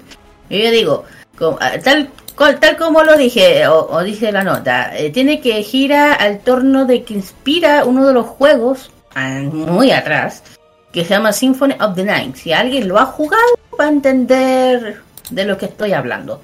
Porque Richard es un descendiente de, de lo que eh, de Justin Belmont, reconocido cazador de vampiros. Eso es él, para que se le mete la cabeza quién es él. Eh, y tiene fuerte sentido de la justicia, una, una voluntad inquebrantable. Eh, bueno, eh, cada generación de Belmont ha producido Cazadores de Vampiros, ahí- ahí para que se te mete en la cabeza, que ha dedicado, o sea, que ha, um, siglos, y lo que más se les caracteriza a los Belmont es el látigo sagrado legendario. Al igual que muchos que sus predecesores, este joven eh, impetuoso empujó a Drácula hasta, hasta el límite de sus fuerzas. Para que se le meta un poquitito la historia de dónde viene. Y Rod of the Blood, lo que viene ahora, es cuando en el juego Drácula resucitó por milagro hum- humano milagroso, ya saben, y ordenó a sus fuerzas secuestrar a la prometida de Richard, de él. Annette, Annette se llama, creo que se llama así, Annette. Y, y María Reina, Tera y Ri- Richard obligaron a luchar contra el, contra el Señor de la Oscuridad, o sea, ya saben, en cada encarnación. ¿Ya? Tratando un, breve para que la gente tenga. Y nadie, eh, sin ayuda, nadie masacró inmenso ej- ejército del conde, incluyendo al Shaft. Y eso es, llevó a salvar a las mujeres cautivas, demostrando que así mismo como digno de su destino de casa vampiro. Eso es. Si uno está diciendo que es un vampiro este, no, no es un vampiro, en ningún caso vampiro. De hecho, el hijo de, Drácula es Alucard. Él es. Para que si alguien no lo ha visto, eso. Lo más que puedo hablar de, de qué se trata. Y yo le digo, si han jugado el juego, con eso basta. Eso. Yo he visto la serie completa, yo he visto la tres temporadas, pero... uy, ¿Te digo algo? Yo he visto también la serie en Netflix. Es, uf, Y si tú te das cuenta, eh, la animación es animación occidental. Es animación occidental que desde luego tiene estos pintas un poquito de, parecidos al anime. Pero fíjate que en la animación adulta todavía queda buen gusto para saber animar. Sí, sobre todo acá en Occidente. mm, La animación es fina, sofisticada, recuerda un poco la animación de los 90, pero con un toque mucho más moderno. O sea, eso es, yo pienso que eso es la estética de animación que se ha perdido hoy en día y que Mm. tiene la industria eh, animada estadounidense o occidental en decadencia. Porque se perdió precisamente ese tipo de estilo de animación. Y desde luego, esto, eh, Castlevania, eh, esta versión animada por Netflix, le ha sacado brillo a algo que hacía falta acá en para aquellos que quieren ver algo distinto en Occidente. Una animación más estilizada, una historia mucho más oscura, una historia que sea mucho más interesante de ver, mm. porque digámoslo, nos cansamos con las animaciones que dan los canales abiertos en algunos casos, perdón, los canales por cable. Nos cansamos. Porque yo siento que hoy en día se está haciendo animación solamente creyendo que todos somos subnormales. Entonces es lo que vemos en algunos casos, en algunas casas de animación es una falta de respeto. Mm. Y me gusta mucho que Netflix precisamente produzca y financie estos proyectos de estudios occidentales, porque esto es una animación occidental, que bien rescaten el espíritu y lo hagan con seriedad. Porque yo dudo mucho que los estudios de animación trabajen con seriedad hoy en día. Me alegra mucho de que estos proyectos y que sobre todo Castlevania continúe con este tipo de animaciones porque desde luego permite también fortalecer todo un universo, sobre todo detrás en la industria de los videojuegos. Exactamente, yo concuerdo con cada uno de ustedes. Ahora que estoy viendo también el, vi- el video y yo creo que también lo que están viendo en la pantalla ustedes a través de YouTube. Sí, el tema es que tenemos que mostrarlo con la marca de agua, eso sí. No, sí, sí, eso, obvio, obvio, obvio. La imagen que, por, por viendo todo esto, igual se nota muchísimo toda la, la imagen así muy... Una pizca de lo- del tipo de los años 80 y 90. Eso es lo que hace como, como si fuese esas películas, eh, películas que estoy diciendo, esas caricaturas de superhéroes de esos años. Te digo algo, hacen- el estilo, el estilo animado del estudio Ranking Bass. Eso me recuerda.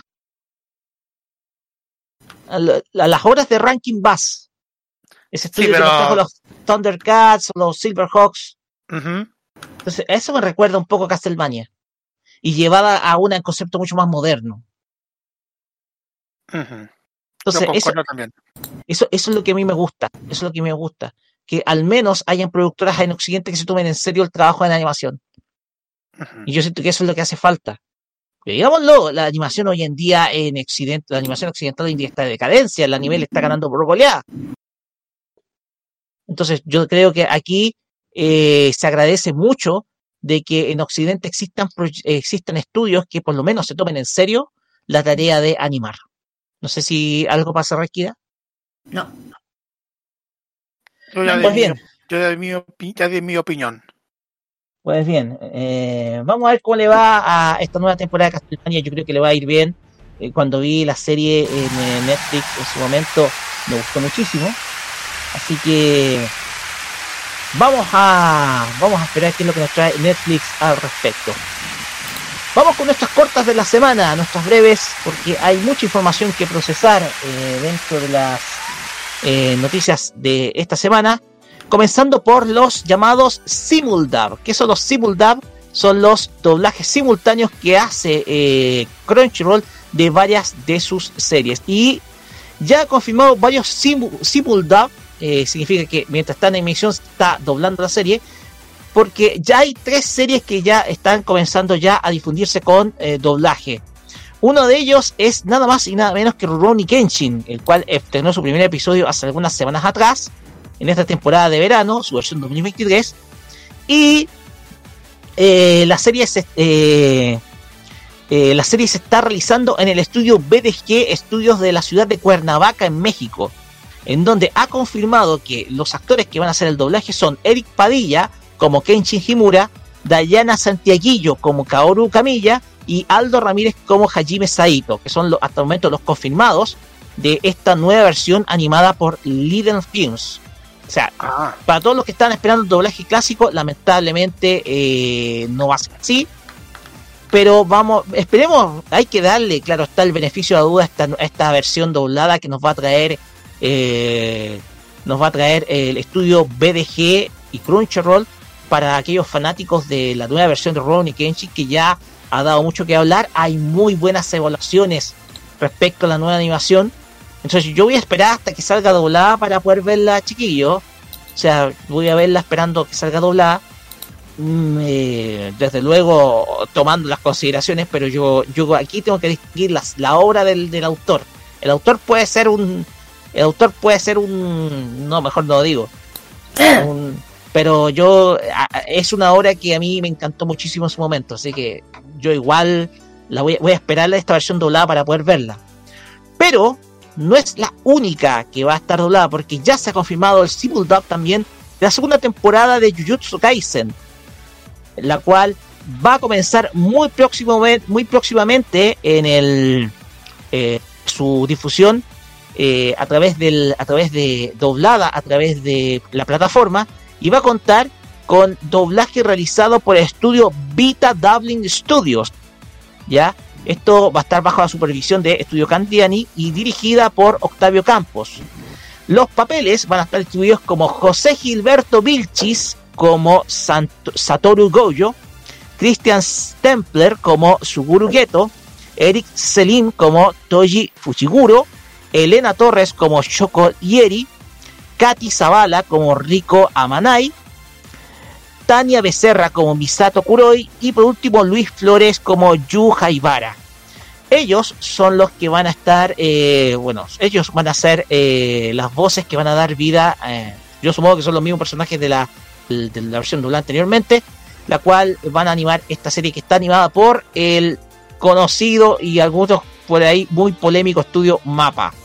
Ah, Pero no es la única, porque también otra serie llamada Rent a Girlfriend, eh, Rent a Girlfriend, también en su tercera temporada va a tener Simuldub.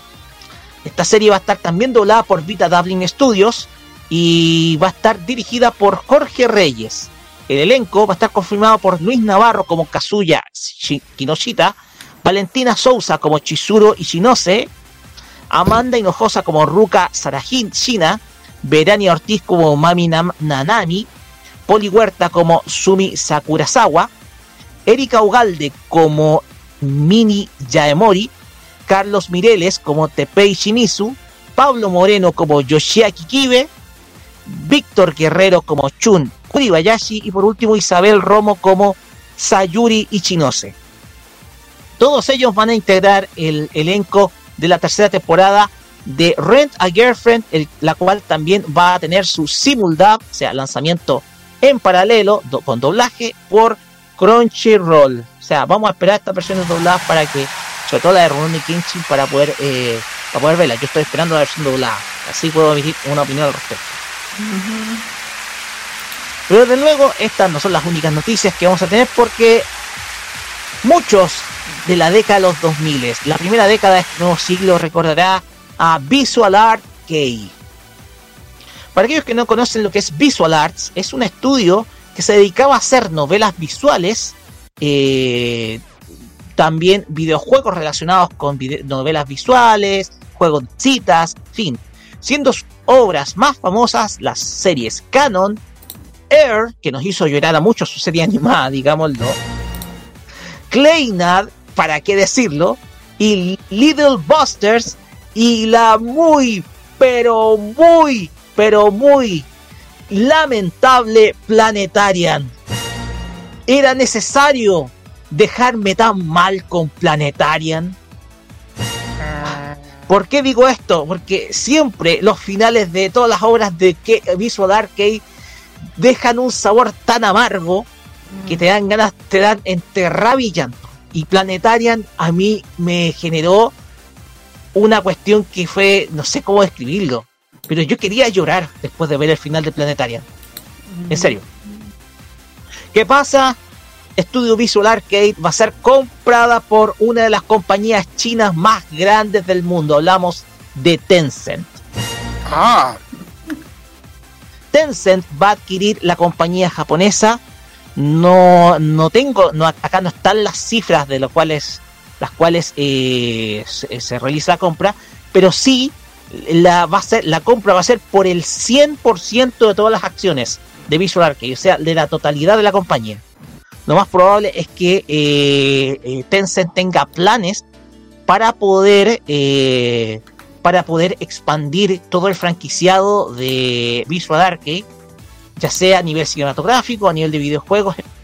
Pero a partir de ahora, Visual Arcade, eh, esta, esta, esta, esta obra, este, esta compañía que nos hizo llorar, enrabiarnos en algunos casos con estas obras, eh, va a ser comprada por estas compañías chinas. Tengo que decirlo, porque lo de Planetarian fue terrible. El final fue terrible. Pero bueno. Pasamos a más noticias breves. Porque vamos a pasar a una película. O sea, no, perdón. No es película, pero sí un director de películas. El cual nos está dando muchas, pero muchas preocupaciones. Estamos hablando de Hiromasa Yonebayashi, director eh, cinematográfico que trabajó para Studio Ghibli y también ahora fundador de Studio Ponok. Eh, se comunicó que durante el día miércoles pasado, eh, este destacado director de obras como El mundo secreto de Arrietty, El recuerdo de Marnie y Mary and the Witchflower de Studio Ponok, fundado por él, eh, fue internado de urgencia, hospitalizado, producto de un ataque cardíaco. Hasta el momento el estado de salud eh, está progresando positivamente según se comenta. Y hasta el momento eh, Yonebayashi estaría en una condición completamente estable. Así que eh, esperemos ojalá que esto no pase de un susto porque Hiromasa Yonebayashi es considerado como uno de los grandes directores de anime del último tiempo. Ha dirigido, como comentamos, obras nominadas al Oscar, entre los que comentamos El mundo secreto de Arrietty, además de El recuerdo de Marnie, la última película de estudio Ghibli nominada al Oscar. Y como comentamos, fundó con otros miembros de ex, ex miembros de Estudio Ghibli el estudio Ponok. Eh, para aquellos que no sepan, Hiromasa Yonebayashi tiene solamente 50 años de edad. Así que es muy joven todavía. Esperemos, ojalá que evolucione muy bien. Desde acá les deseamos todos los ánimos a este destacado director cinematográfico de animación en Japón. Y esperemos que ojalá eh, pueda salir bien de esta circunstancia bastante eh, dura. Así que nuestro ánimo y nuestros buenos deseos para el gran Hiromasa Yonebayashi. penúltima noticia breve es que eh, se reveló un nuevo teaser visual para la tercera temporada de Re Zero. Que es una, que es una obra que no sé cuándo va a tener fin, pero ya ha tenido dos temporadas que han dado mucho que hablar. Y es que Re Zero Starting Life in Another World, que es desde luego una obra que está del enfoque Isekai, que es, eh, que es derivado precisamente de ese universo, se reveló una tercer visual, un nuevo visual, perdón, de lo que va a ser la tercera temporada de esta nueva obra, la cual se espera sea estrenada próximamente. Para aquellos que sean fanáticos de, esta obra, so- sobre todo de la, sobre todo de la Dulce Rem, eh, esta serie va a estar, eh, está próximamente a confirmarse la fecha de estreno. Y desde luego vamos a eh, conocer, desde luego vamos a conocer muy próximamente cuándo se estrenará esta tercera temporada, la cual, desde luego, es una obra, no podemos dejarla indiferente porque es una obra que trata de una historia orientada a orientada al mundo de eh, al mundo de los mundos paralelos etcétera ¿Ok? y por último hay que constatar de que ustedes sabrán que Nier Automata durante la semana anterior presentó sus últimos episodios de corrido desde el 9 hasta el 12 y anunció una segunda temporada Esperemos que se estrene sin los problemas del COVID-19 o las excusas que hayan detrás, porque yo siento que es chiva eso. Y es que, eh, y es que, eh, y es que ya se anunció que una nueva adaptación de Nier Automata se está realizando, eh, la cual podría constituir la segunda parte de esta, de esta serie, porque se había anticipado que ya tiene 24 capítulos. Lo más probable es que esta segunda temporada sea los dos episodios restantes. Eh, se lanzó un tráiler de unos 43 segundos de duración, en donde se muestra lo que se va a mostrar, eh, lo que, se muestra lo que se va a exhibir en esta segunda temporada. La emisión de esta serie, como ustedes sabrán, ha estado muy interrumpida por todos los efectos del COVID-19. Suponemos nosotros que es así. Pero ya con eh, la exhibición de este último episodio, ya podemos intuir de que esta continuación será la segunda parte que tenía planeado el estudio exhibir y que desde luego nos va a tener profundizando la historia, la, tercera parte, el tercer arco del videojuego, yo supongo, en donde se muestra con más protagonismo a A2. Así que esténse muy atentos, porque Nier Automata eh, version 1.1a va a estar, seguir al aire. Pues bien, estas fueron las noticias de esta semana y Carlos Pinto presente las canciones que vienen a continuación. Bueno, como ya les dije que, que viene Nana Kitade de nuestro país, eh, vamos a escuchar uno de esos temas de Nana Kitade, uno de los, primer- de los temas debut. Que, que Senai Tsumi, que es el ending primero de Full Metal Alchemist. Después vamos a escuchar otro tema de Salome Anjari que se lanzó durante esta semana, que es Groovy, que es la versión en español del ending de Carcaptor Sakura, para que vayan a escuchar y disfruten de estos temas. Volvemos luego del corte junto con eh, este Fashion Geek a cargo de Kira en Farmacia Popular. Vamos luego. ¿eh?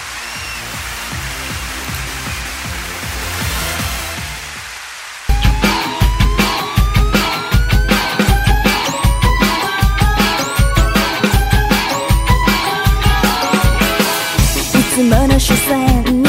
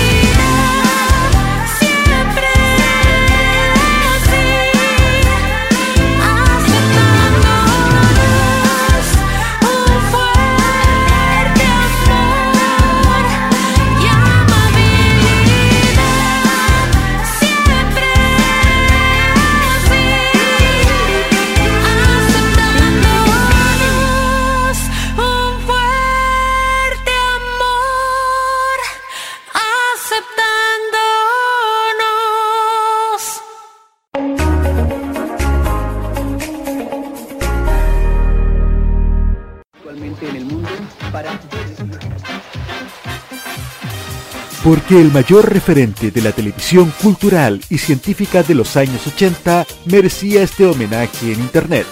Comunidad Tributo Hernán Holguín, un espacio donde rememoramos los grandes hitos en fotos y videos del histórico conductor del programa Mundo y panelista de Almorzando en el 13, Hernán Holguín Maibé.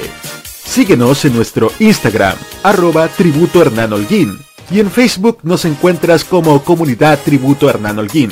Y como si esto fuera poco, no te pierdas nuestro podcast en Spotify. 40 años de mundo, con los mejores programas de la serie. Comunidad Tributo Hernán Holguín. Todo un mundo, un gran legado. Miles de VHS con valioso material televisivo año a año se van a la basura. Usted no los vote, dónelos. Camarchivos recibe tus cintas con archivos de televisión abierta y cable, estelares, concursos, películas, comerciales, shows musicales, eventos deportivos, de todo. ¿Estás interesado? Dónelos, véndelos o permútalos en camarchivos.gmail.com Camarchivos, porque lo bueno une.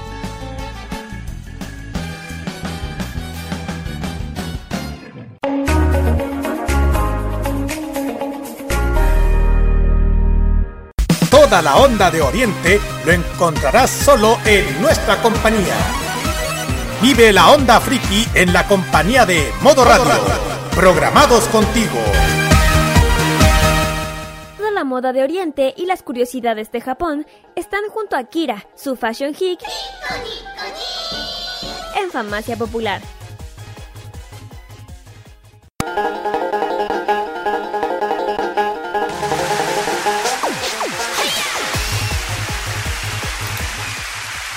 Continuamos acá en Farmacia Popular por modo radio y llegamos a la sección en donde viajamos a la cultura pop de Japón. Es Kira que nos trae un nuevo Fashion Geek que, digámoslo, este tema a mí me interesa muchísimo. Y me interesa en el sentido porque tiene- no solamente tiene elementos de nostalgia, sino que cómo, vamos a verlo, cómo esa nostalgia lo miran los japoneses. Porque digámoslo, en Akihabara hay muchas tiendas dedicadas a lo retro. Y Kira nos va a contar respecto a esta nueva tendencia que ha surgido sobre la onda retro que está cobrando mucho más vigencia hoy en día en Japón. Kira, los micrófonos son todos suyos y cuéntenos porque esto a mí me va a encantar, se lo te lo juro. A mí también. Ajá. Así es, vamos a meternos ya a un tema un poco más entretenido, más diferente. Claro, algo que está pasando en Japón, más que nada, que bueno, para mí me llama la atención, o sea, me alegra y también me está llamando la atención, que la, fascinación de los jóvenes de hoy en día por la cultura retro, en general. O sea, eh, las razones del auge y el consumo del vintage y el retro, más que nada, eh, lo que está pasando hoy en día, que es lo popular entre los jóvenes de hoy en día. Ya, eh, bueno, esto es todo, un- ya saben que todo el mundo y la moda, los artículos retro están experimentando, yo creo que se han dado con aumento de popularidad entre la generación Z. Es decir, que los nací, los que somos a finales de la década de los 90, inicio del 2000, eh, un ejemplo de esto eh, de la moda EA2K, que es de los años 2000 más o menos, que es una que era una época que era, era ropa brillante, colores vivos, camisetas falta corta, etcétera. Eh, ahora vuelven a estar de moda para vivir una segunda era de oro, según dicen. Y lo inusual es que eh, esto está surgiendo, de, eh, está sucediendo simultáneamente en el mundo, pero estos eh, artículos nos centramos en Japón, que tiene la estética retro para causar tanto furor entre los jóvenes japoneses, de hecho, lo que nos llama, lo que llama más la atención. Eh, claro, como hablamos de los vintage, la- ya saben el tema de la ropa segunda mano, rescatar muebles, bolsillas, discos de vinilo, ya, ya saben que el vinilo volvió después, ya saben. Eh, más que nada. Bueno, eh, la el surgir del retro de, todos los- de todas partes que arrasa Japón hoy en día. Oh, ya saben que están los servicios de streaming, hoy en día la música está difusi- de- difundido de, en la actualidad, Pero hay otro soporte sonoro que está protagonizando un regreso de todas las reglas del nivel mundial que son las famosas cintas de cassette. Aunque hay que decir que ha, ha dejado estar de moda durante algunos años, muchos años, actualmente en Japón existen tiendas hoy en día dedicadas a las cintas de cassette que empezaron a abrir sus puertas a mediados de la década anterior. Y su popularidad ha crecido entre la generación más jóvenes que hay amantes de la música.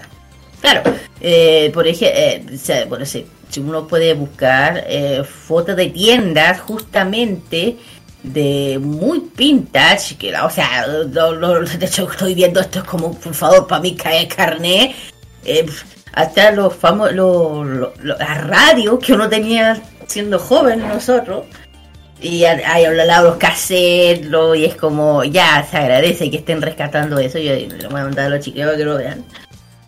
Y ojo, que no- esto no es de antiguo, esto es de ahora. Que por ejemplo es una tienda, que la foto que se ve que se llama Watch, una tienda de música dedicada a la cinta de cassette, y es un éxito hoy en día entre los aficionados de la música, de hecho, en Japón. Que como, ya, la razón es, es importante de su renacimiento es la calidad del audio. Cada vez son más quienes aprecian más el sonido más suave y aterciopelado del cassette en contraste de los tonos digitales que hoy en día la música nos llega a los streamers online. Para muchos también está el aliciente y simplemente el vivir el momento en el mundo que existen los cassettes, disfr- disfrutarlos, compartiéndolos, sus, sus fotografías y este soporte, eh, las redes sociales, la rebuscando entre las hileras de cassette perfectamente alineado en las tiendas especificadas, que hay que decirlo, que están, de hecho, he estado viendo cassette por ahí y es como, ¿qué pasa?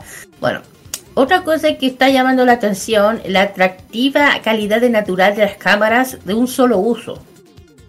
Bueno, eh, hoy en día se puede observar la, reg- la similar con las cámaras. O sea, hubo un tiempo, lo que somos de la época, en el pasado, en el que las cámaras eran de un solo uso, uso, uso. Causaban sensación en Japón y en el mundo, aquí también.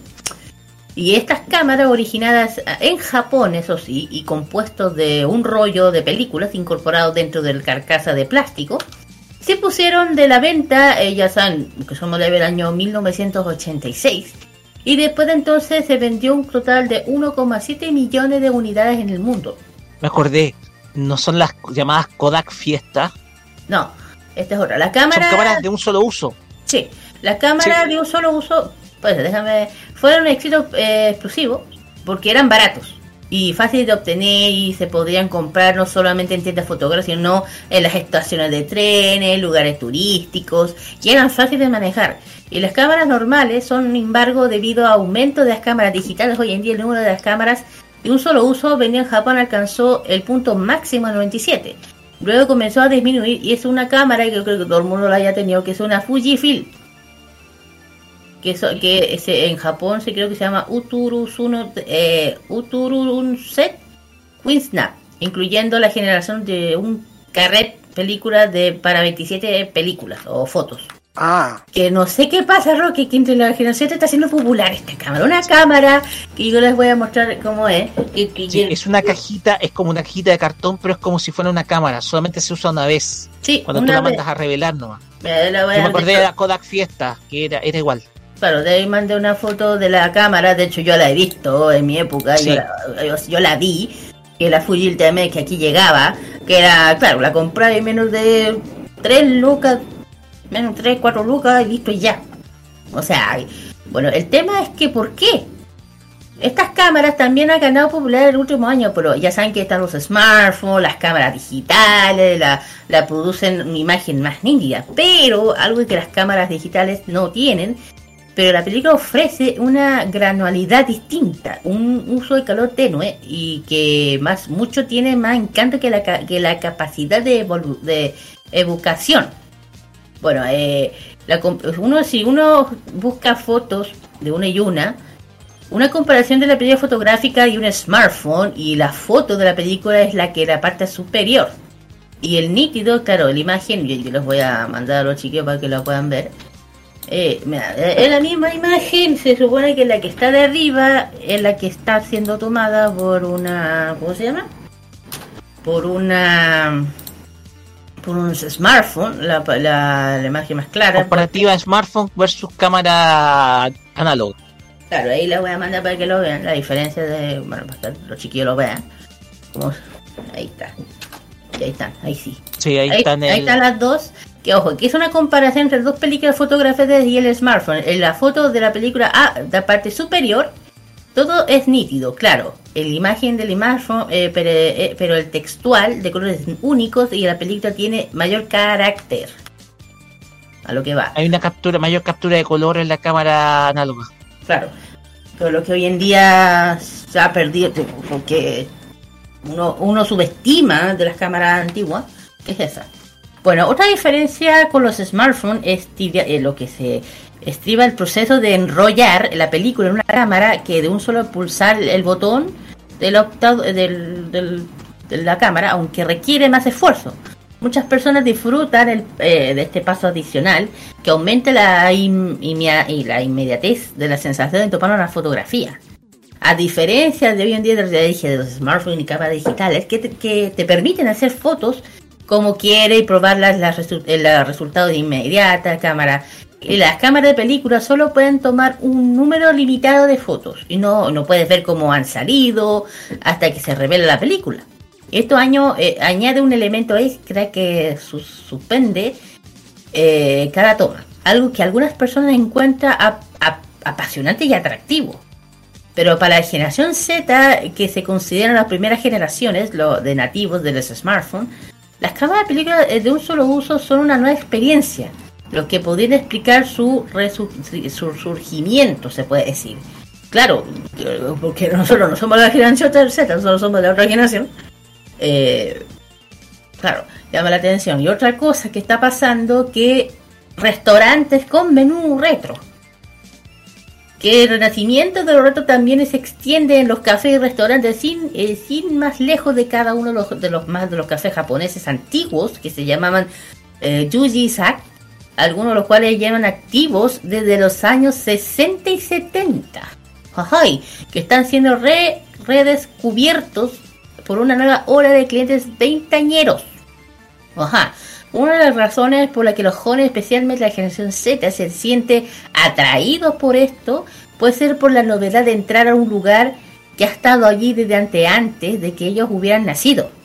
El ambiente de la decoración de los años 60, congelada, eh, congelada en el tiempo, el diseño de las vajillas de la época posiblemente resultan originales, atractivos a los ojos a quien los puede descubrir por primera vez. Y también lo resulta atractivo también que hay bebidas en lo, en lo que hoy día, eh, digo, en estos sitios retro. Una de las bebidas clásicas que del menú de, de este restaurante an- de los años 70-80 es un refresco que se llama helado japonés, que consiste en una cucharadita de helado de vainilla blanco flotante sobre un refresco de verde, de verde esmeralda, con una cereza vivo color rojo, muy de los 70 roque. La bebida nació una variación de batido de helado, muy gringo, una combinación de agua soda, helado y, se- que se vendió por primera vez en la zona de Ginza en Tokio el año 1902. Y ahora está conquistando nuevamente los corazones grandes partes de la juventud actual y aparece que ha vuelto a quedarse para siempre. Y bueno, eh, se ha quedado. eh, de hecho, eh, bueno, se dice que muchos clientes piden este refresco helado junto a un pudín con crema de caramelo que sirve en una copa de tallo de, de acero inoxidable. Ya, eso es muy, eso es muy, eh, muy antiguo. Bueno, otra de las razones que su creciente popularidad es la diferencia de su apariencia respecto a lo que las bebidas modernas.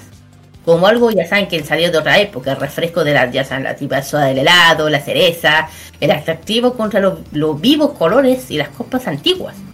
Con un diseño que es diferente de las diferencias de las modernas, que son parte del atractivo.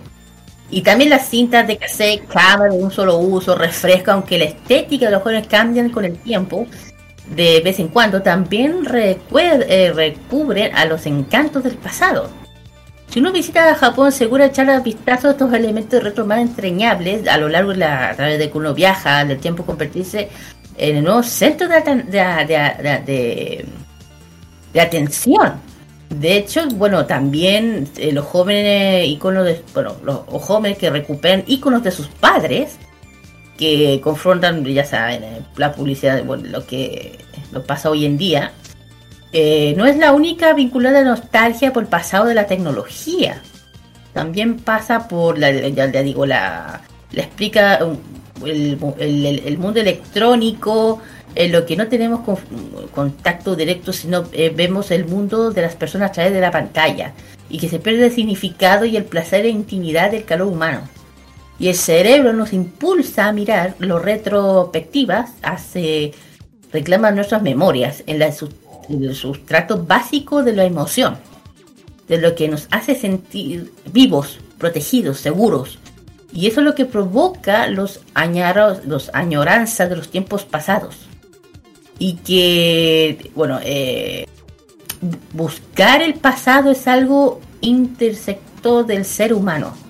Que uno necesita mirar atrás y coger de frente para construir una identidad futura. Que se está viendo potenciando hoy en día por una tecnología que hace más difícil olvidar. Porque hoy hasta un clic para, ya saben, revisarlo el pasado propio del otro. Un claro ejemplo, las plataformas de Spotify, etcétera, que han roto la frontera de la generación de la música y el cine, porque ellas conviven con canciones y películas de todas las décadas.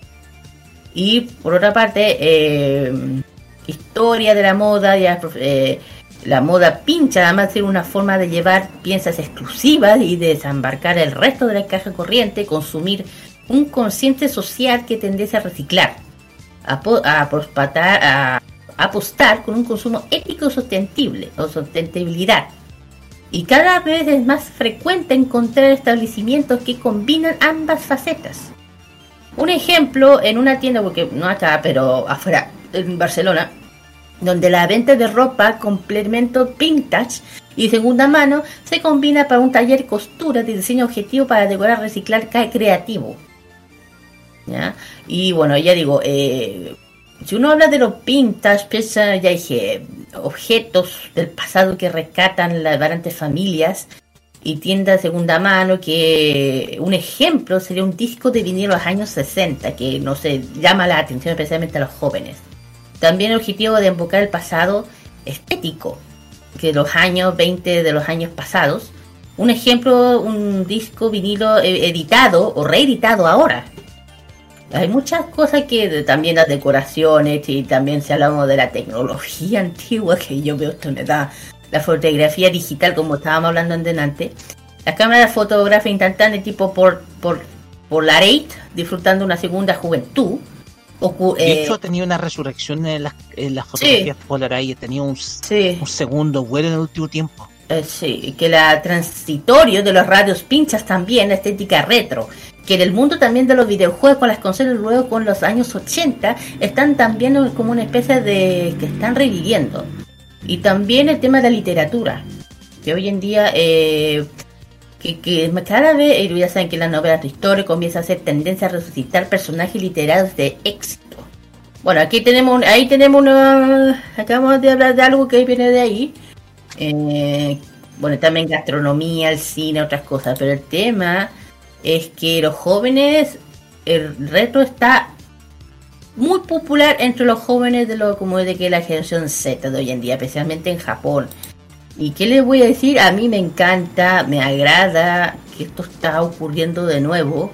O sea, que estén rescatando y que los jóvenes les esté llamando la atención lo que nosotros vivimos o lo que sus padres vivieron mucho antes, con las cosas más simples, que era una cámara de rollo o una, una radio cassette de lo más con pila, que la puedes llevar a todos lados. Claro que tiene que tener una cantidad de pila in- eh, increíble, pero también el, el, cassette, el, el reproductor de cassette, que lo puede llevar a todos lados de forma, co- co- claro, cómodo no eran, pero era lo que era. Y, y si ellos quieren vivir esa experiencia o tener esa oportunidad de que los jóvenes, demasiado jóvenes para tener nostalgia, de hecho, de la generación Z, bienvenido sea, porque para uno que nosotros vivimos toda esa época, que nos, nos pone de, muy satisfactoriamente saber que esto está volviendo de una forma así. Eh, de hecho, me he dado cuenta, creo que, no sé qué pasa. La otra vez también dije, como voy a la calle y veo cassette. De nuevo, estoy viendo cassette. Que el cassette estaban diciendo que había, que había desaparecido hace, hace, hace tiempo. Pero yo me acuerdo perfectamente que el vinilo también había desaparecido, entre comillas, de repente apareció. Y ahora es una. Volvió a tener el auge que volvió a tener los 80, pero de una forma increíble ahora. Y mencionar lo- los CD, Roque, los CD, los CD, los disquetes, los CD para escuchar música, otra vez están volviendo a tener eh, boom. Y también los cassettes. Y lo único que voy a decir que pues ya se agradece a los jóvenes, especialmente los países que, no- bueno, aquí se ha visto, pero más Japón, estén rescatando algo tan bonito que ya dije, lo hemos visto todos nosotros. Y que hay que decirlo, pueden pasar siglos y años, estamos en la, en la época moderna, pero lo retro siempre va a estar, siempre se va a quedar ahí, siempre porque fue una época, eh, hay que que una, fue una época hermosa, bonita, sencilla, eh, que se quedó, y la música también, porque hay que decir, la música de los años 60 hasta los años 90 son música, es canción que no se olvidan para, se quedan para siempre. Y hay mucha, y, y hay mucha, hay- hay mucha razón de lo que estoy hablando, de muchos artistas hoy en día que descansan en paz, pero aún así nosotros seguimos recordando, seguimos escuchando porque nos trae nostalgia. Como Michael Jackson, como la que recién, hace poquito también, descansé, ya, ya falleció la, la Tina Turner, no, Tina Turner. Tina Turner, sí. Tina Turner y entre otros más, pero eso, aunque ellos ya estén descansando, pero muchos de nosotros escuchamos sus canciones y es como algo que nos, nos lleva al pasado y que siguen vivos. A diferencia de las canciones de hoy día que son X. Eso. Pues bien, tenemos varios relatos, pues, tenemos varios casos cercanos. Dale, tú mejor. Nicolás López, Ah, nuestro, colega de modo italiano, mm, ha sido un habitual comprador de vinilos. claro. Mismo Nicolás Soto, Ujú, Don 4, con su canal Audioteca CL, ha podido rescatar diversos vinilos y poder digitalizarlos con muy buena calidad de sonido. O el caso mío que con que hace hace unos meses atrás empecé con el tema de los cassettes con grabaciones de las radios FM. Exactamente. Yo con el paso del tiempo logré, logré aprender que no todas las cintas de cassette eran iguales. Dependen del material del cual estén hechos. De hecho, las cintas Sony eran las mejores del mercado. Si tú tenías una cinta Sony, si querías grabar un demo, la calidad de ese demo iba a ser espectacular. O sea, el problema es que eran cintas muy caras. Sí, hay que decirlo. Por lo tanto, las cintas Sony, en su momento, eran sinónimo de calidad. O sea, si ibas a grabar algo de la radio en una cinta Sony, Sí. iba a salir con calidad propia de una grabación original. Sí, pero te- te- tenía que tener cuidado porque si tú grabáis por la radio tenías que saltarte los comerciales. Saltarte, saltarte los insertos. Sí. Y me he pasado varias veces. Y de repente cuando estás escuchando el cassette, dice, ¡ay! Se Eso yo lo metió". hacía en el año 97, por ahí, 96, 97 sobre todo, 97 Ah, cuando... no De hecho, yo generalmente grababa los especiales musicales porque sabía que salía, cuando grababa principalmente de, de la radio, iba a salir el inserto Universo Oh, concierto, Carolina. Concierto Carolina. ¿eh? Entonces, era, ese era el problema. Por eso yo siempre grababa los, lo de, de los especiales musicales. Porque Sí. no tenía mucha interrupción. O sea, te decía las canciones y tú sabías dónde pararlo, dónde pausa. Pero hay un momento cuestión- que hay un momento que se te olvidaba y es como los ay ahí, es como Ay, ay, ay. No, pero igual tenías un nosotros con la locución. Ah, sí. Pero volviendo al tema, la fascinación por lo recto en Japón no es nueva. Esto viene desde hace mucho antes. Tú hablabas de las famosas cámaras de uso único. la Fujita. Exactamente, pero también estaba la Kodak Fiesta, que era Ah, también sí. otra cámara similar, Sí, sí. que tenía un solo uso. O sea, el rollo estaba inserto en la máquina y tú y, y se usaba una sola vez. Se sacaba el rollo y la cámara era, era una cámara desechable. Claro. Sacaba ya cara muy- rollito, sacaba ya rollito, lo llevaba a, a revelar listo y ya. Exacto. Entonces, todos estos elementos propios del vintage eh, no son nuevos en Japón. Hay tiendas, por eso hablaba de Akihabara. Akihabara también alberga varias tiendas vintage de estilo para comprar vinilos y cassettes. De hecho, uno podía comprar cassettes grabados de radioemisoras del pasado, incluso en Japón. De hecho, estaba la historia de la canción desconocida que una vez narramos en City Pop. Mm. Entonces, uno, eh, el tema de los vintage en Japón él se lo toma muy en serio. El City Pop ha ayudado precisamente a que se rescate lo vintage. Mucha gente acá en Occidente, hablo de Estados Unidos y Europa, ha importado vinilos desde Japón de artistas del género. Mm. Y en algunos casos son vinilos, mm, son vinilos originales. Claro. Y en algunos casos las, las, las casas editoras de música han, te- han tenido que verse la obligación de reeditarlos en vinilo. Sacar nuevas partidas. Mm. Otra tendencia que tú hablabas era el Polaroid. Claro. El Polaroid hoy en día se ha comercializado harto, sobre todo las cosplayers han comercializado harto Polaroid, porque Bueno, el espacio que- en blanco, Hay que decir que lo que es Polaroid, porque para la generación Z no tiene ni idea. el Polaroid es esa fotografía instantánea que se sacaba, que significa tú te tomas la foto y la revela y la revelada de inmediato. Ah, de la cámara. por, por una ranura. Eso era la Polaroid. Sí, la cámara siempre- Polaroid. Exactamente. Entonces, eh, esa era la virtud que tenía la Polaroid. O sea, era algo novedoso. Sí. El tema es que la foto siempre tenía un espacio en blanco y en un cuadro aparecía la foto verdadera. Claro, que la sacáis y salía instantáneamente. Le tenéis que hacer así como hacerle bolito para el aire y ahí salía. Exactamente.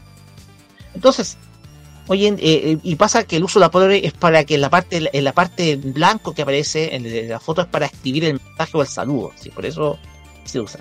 Entonces, todo esto retro eh, ha, ido ganando terreno de manera justificada, porque hoy en día, y, esto es, gracias, es gentileza también de, Felipe Burgos, que me han contado que Spotify tiene una serie de efectos. Tú escuchas una canción en Spotify y es como escuchar, es como si escucharas una moneda en una lavadora, o sea, con un ruido que, que es muy poco natural. Pasa que los retro rescatan la naturalidad del sonido. Claro. En un cassette el sonido se escuchaba muy natural. Pero ¿sabes dónde se puede eh, ver esa diferencia? En los parlantes. O sea, escuchar, ¿no será? Exactamente. Los parlantes clásicos, para aquellos que no, no saben, eran hechos en base de madera, de madera de Ah. cholguán. No solamente Bueno. de cholguán, sino cómo se llama esta cuestión, esa cuestión, eh, esa madera que es como eh, hecha, hecha a base de chips. Ya, sí, una madera especial que se usa para ampliar el sonido. Exactamente, un terciado. Sí. El tema es que esa madera eh, eh, era muy buena para hacer que el sonido se contenga y salga hacia afuera. Bueno, hay una diferencia sobre todo con sobre todo con el con los con las con las actuales boombox o cajas de música que uno compra en el supermercado o en las tiendas en donde es mucho el boom el boom el boom mucho el, el, el- el bajo y eso resuena tanto que la calidad del sonido que tú escuchas de la música se escuche poco Bueno, es por eso mismo que uno de los de- del material que más funciona con la música y que se escuche como muy bien es la madera. exacto Porque es la, la madera. madera Es la madera. Si tú, por ejemplo, si tú colocas un, un- estos eh, parlantes que hoy en día hay para eh, que son las cajas de música los parlantes Sí, Bluetooth Sí, sí, sí, los Bluetooth lo colocas en, un, en, una, en una mesa de madera, el, el, el sonido de amplitud es- se, se amplia y se escucha súper bien. Pero si tú lo colocas en una, en una base de metal, no se va a escuchar 100% bien. Es por Eh, eso eh, eh, resuena demasiado resuena demasiado. Es por eso que, por eso que muchos músicos o muchos que son usan la madera, toda la, las cajas de madera por eso que los, los, los estudios están hechos de madera. Si alguien se han dado cuenta de que se- ha- hay madera en todos lados, es por eso. Es para, es para rescatar el sonido, para que no se pierda. la naturalidad del sonido Claro. Comprendo con todo con toda franqueza. De hecho, eh, el tema es que por eso la- las cajas de música o los parlantes hechos de madera rescatan el sonido natural, no tiene ese rebote tan, Ah, ese, ese bajo tan pronunciado que a veces tiene, por ejemplo, el propio de los, propio de los tuneos de auto. eh, que- Exactamente. que a mí no me gusta, sino que me- a mí me gusta que el sonido sea natural. Bueno, hay que decir una cosa. Antes, antes los parlantes de las radios, lo que uno compraba de forma la radio radio, la- la- lo- los parlantes eran de madera antes, mucho Exacto. antes. Empezó a perderse por el plástico, el metal y todo lo demás, pero parece que está volviendo nuevamente. po. Eso de estar usando la madera. Sí, es que, es que hay que ser sincero con toda la cuestión de la onda retro que está surgiendo en todas partes. em, de a poco a los fabricantes volvieron a utilizar toda este- esta tecnología de antes que era la madera porque eso es lo que la gente siempre lo recuerda como como mm, lo, lo recuerda muchísimo cómo era el, el pasado y no siempre están vinculándose siempre con lo, con lo actual que son todos los parlantes hechos de plástico de metal. Por eso prefieren más comprarse em, todo lo que es retro Es Sí, que la madera, es que la madera, el, el- el hacer eh, estudio de madera ha sido siempre, de hace tiempo, mucho tiempo. El tema es que llevar esa madera, que como es, que es bien especial, a, a unos parlantes que se puede escuchar bien, era lo que era, bueno, eran caros, porque hay que decirlo, no eran baratos tampoco. Pero igual de alguna forma existían parlantes chicos de madera y lo puede escuchar a todos lados. Por eso digo, si alguien ha tenido ha tenido esa oportunidad o de repente ha dejado un, parlante en la madera en una mesa cualquiera, ya pues por eso mismo. Eso ha pasado siglos, años, siempre. Y la gente que eh, se dedica a la música sabe perfectamente que gracias a la madera se puede escuchar un buen sonido. De hecho, si uno va al cine, se van a digo, al cine, que los parlantes, ¿de qué creen, de qué creen que están hechas? ¿Mm? De madera. Claro, porque creo que la amplitud de, ahí en ciertos eh, cines se escucha como, oh, espectacular, ya, por eso mismo. la madera ah. Por la madera, es por eso mismo. Yo, y es algo que yo también, toda la gente como nosotros que somos de la- sabemos, ¿cachai? Que, bueno, y cerramos, cerro con este, ojalá, yo creo que esto es un debate roque bien interesante, eh, de lo que está pasando hoy día, lo que es retro, que tú y yo, más que nada, el Carlos también, pero más que tú y yo, es que vivimos toda esa época, eh, que los jóvenes hoy en día les llama la atención. Claro, porque la generación es la de ahora. Nosotros no, ya no, no somos la generación somos los millennials. Exacto. somos millennials, por eso. no entramos en la Z, por eso. Y claro, los cristales no, no- a los cristales no sé si entran, no sé, ahí lo dejo. Generación de cristal de ahora, no, no creo. No y eso que y eso que vivimos los, vivimos los 90 más encima Es que claro, es que por eso lo que son de Z, el principio de, el de los 90 hasta el 2000. Ya después, cuec, en eso nomás. Ya te- cuec, ahí nomás.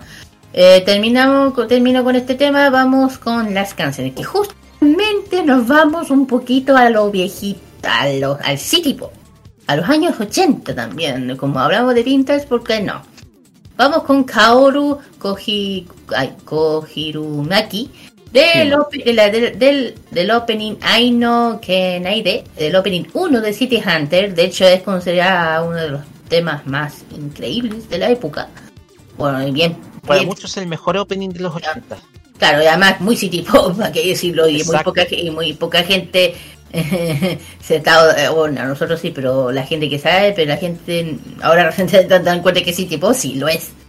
Y también la siguiente que también lo es, que es Masanoti Ikeda de la, del opening Night of Summer Sign, el opening 1 de, Kimu- de, de Kimugura que también está, está, está, can- está cantado por un por un artista también de los años 80 también. ¿Se puede decir un poco City Pop? Sí, porque Sí. ya lo, he- lo he escuchado porque es muy, muy, muy ochentero.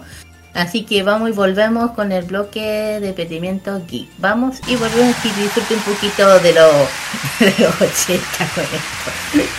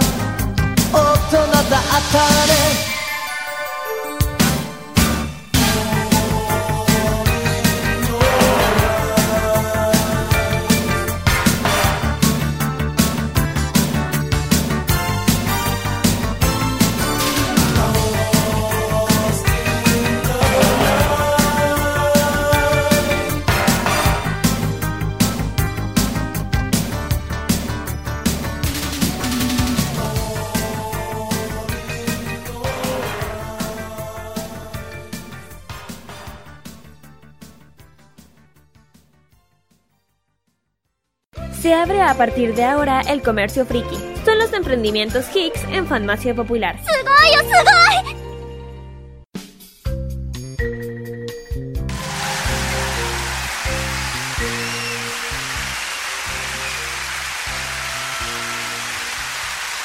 Muy bien chicos, ya hemos vuelto ya del Fashion Geek. Vamos con los emprendimientos de esta ahora.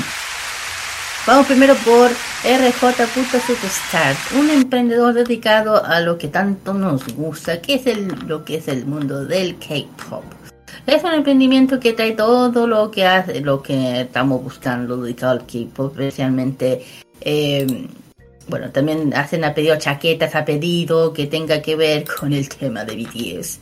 También hechos a mano, todo lo que te también eh, bueno, el, tema de AirPods, que es el stick de, bueno, de, de, de BTS, perdón, peluches, photocard que uno busca de las agrupaciones del K-pop como los chicos de BTS, entre otros más.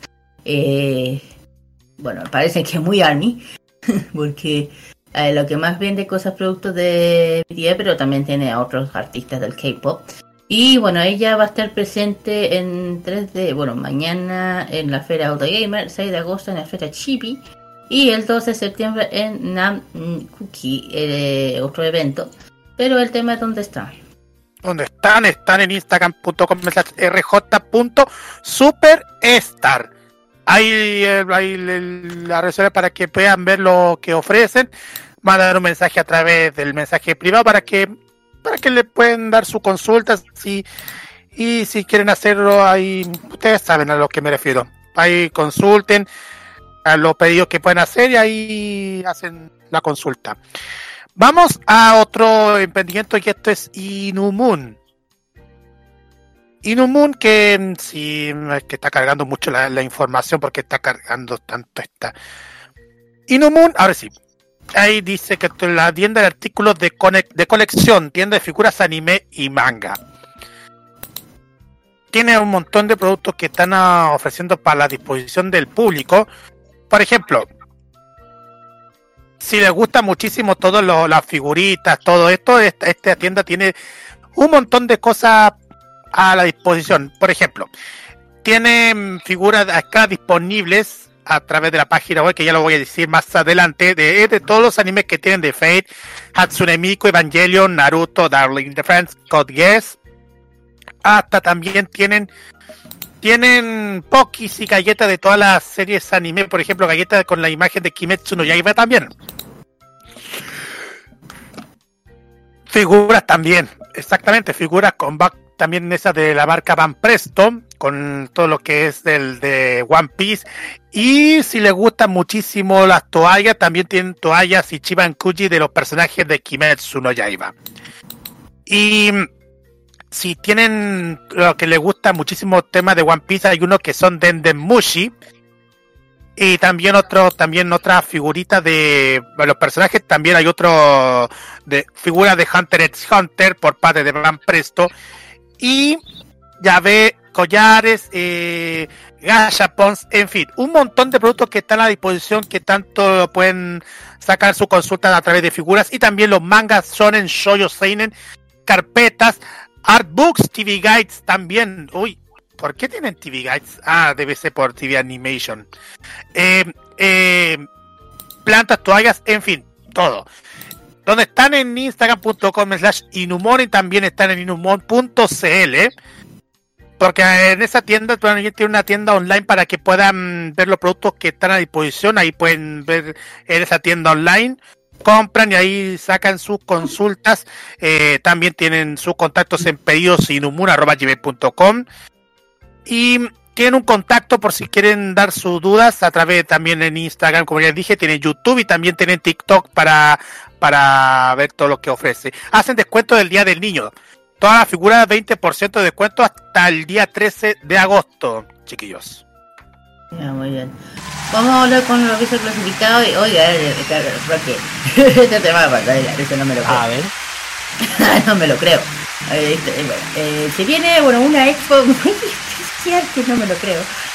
Expo Barbie 2023. Hablando de la película. Bueno, 29 y 30 de julio, Factoría Franklin. Eh, panorama imperdible, puede ver toda la magia de Barbie. Perdón que me ría. Vendedores expositores Show Team Cosplay eh, eh, domingo 30. Franklin número 741, Santiago Metro Bio desde la 9 hasta 18 entra totalmente libre.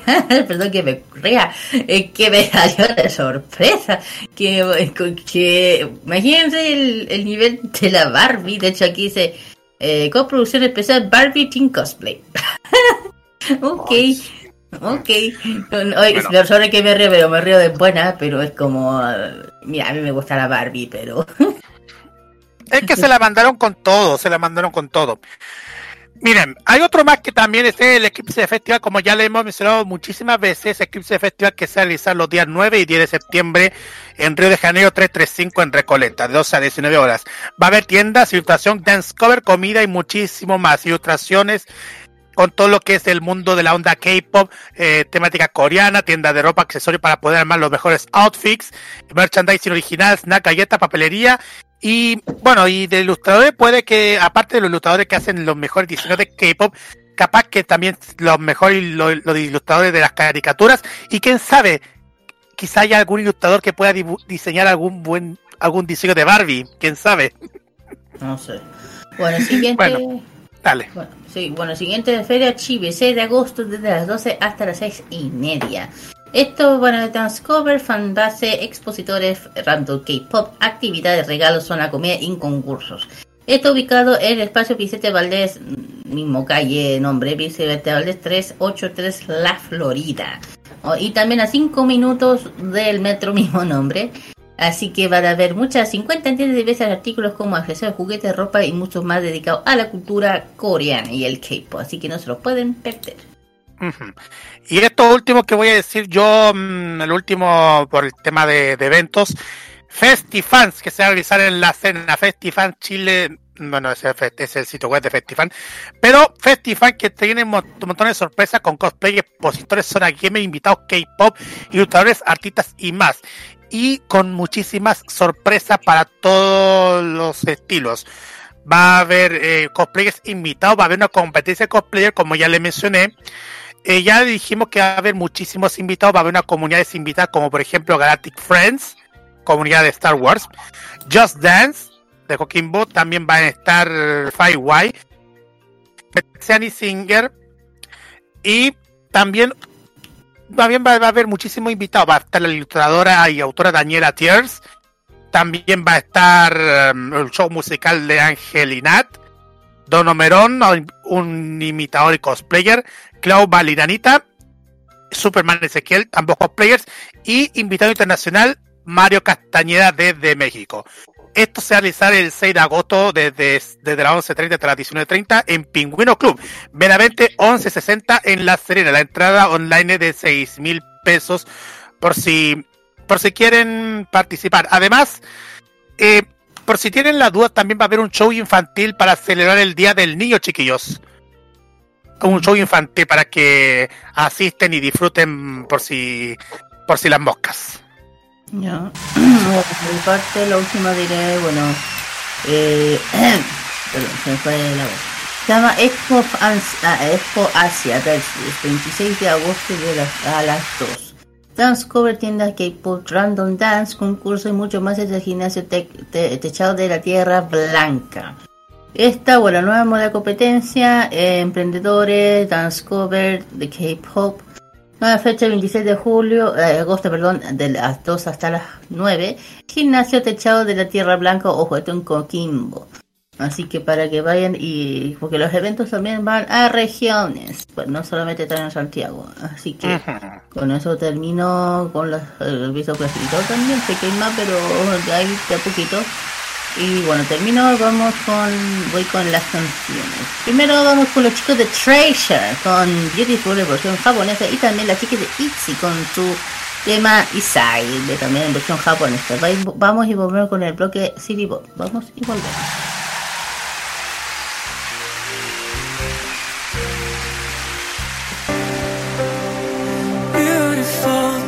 Beautiful, beautiful.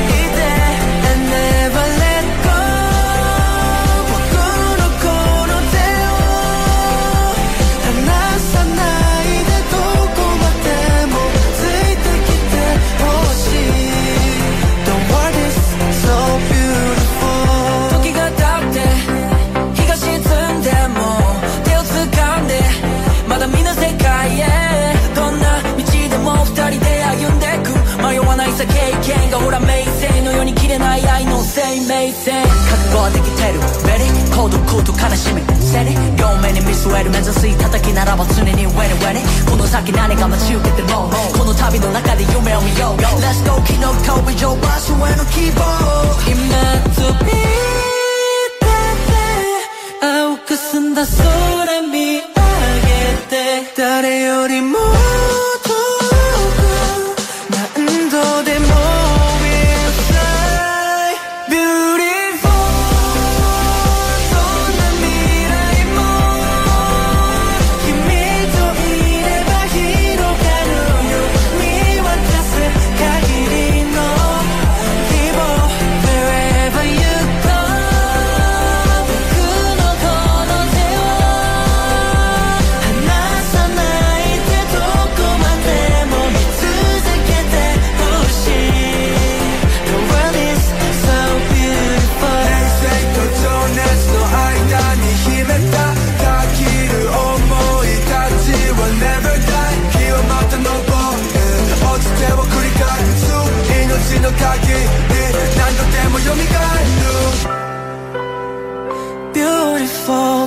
fall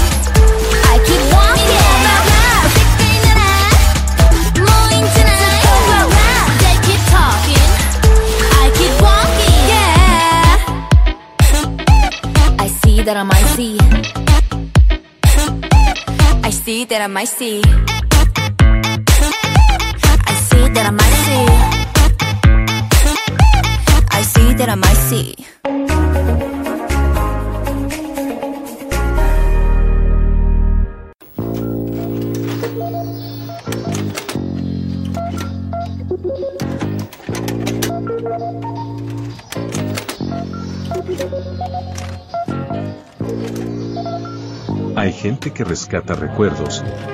Hay gente que desea revivirlos. La comunidad de archivistas une a esta gente al menor costo posible. En eso estamos. Fomentando la preservación, la transmisión de vivencias y todas las acciones que nos permiten rescatar recuerdos perdidos para usted y nuestra comunidad. Comunidad de Archivistas, Acción para el Rescate. Los mejores recuerdos del pasado y el presente de la televisión nacional e internacional lo ofrece Telearchivos en sus canales en YouTube y en las redes sociales. Transpórtate a los recuerdos que dejaron en la memoria colectiva en Telearchivos Retro. Conozca cómo ha sido el presente durante los últimos años en Telearchivos Moderno y revisa los mejores archivos en imágenes a través de nuestras redes sociales en Facebook e Instagram. Déjanos tu comentario en nuestro extenso material de archivo, que cada día crece más y más gracias a nuestros constantes archivos. Entra y suscríbete en youtube.com, dale like en nuestras redes sociales y disfruta de estos grandes recuerdos. Telearchivos, rescatando el pasado y el presente de nuestras vidas.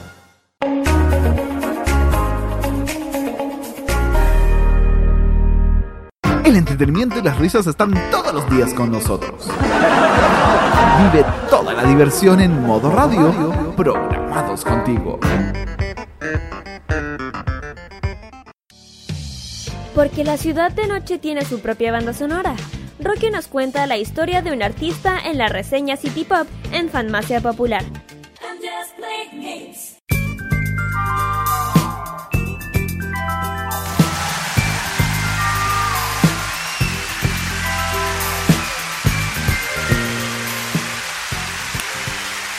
Continuamos acá en Farmacia Popular por modo radio y llegamos a la sección donde revisamos la carrera de una destacada artista del pasado en Japón. Hablamos de la reseña City Pop, que en esta oportunidad nos va a trasladar a la década del 70 y una parte de los 80, porque mayoritariamente la época de mayor popularidad de este artista fue los 70.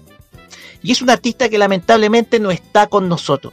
Falleció hace algunos años atrás, pero dejó un legado musical que fue rescatado gracias a un disco. Paradójicamente fue un disco el que permitió rescatar a nivel musical la voz de esta artista de nombre Saeko Kamata, conocida artísticamente como Lily. Y como es tradicional, vamos a comenzar escuchando la discografía de esta destacada artista.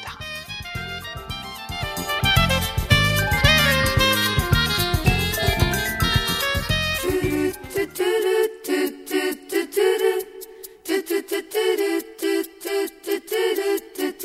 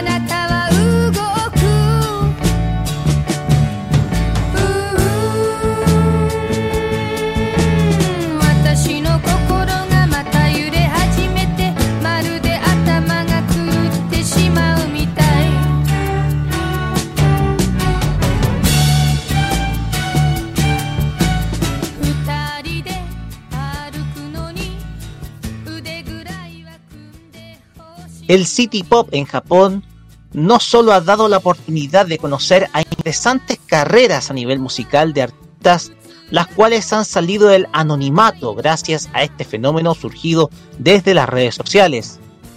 Lamentablemente, no todas las artistas han podido gozar nuevamente de la fama que les ha dado sus viejos éxitos hasta el día de hoy, ya sea porque hoy en día están retiradas y fuera de todas las cámaras y micrófonos, como porque hoy en día ya se encuentran fallecidas.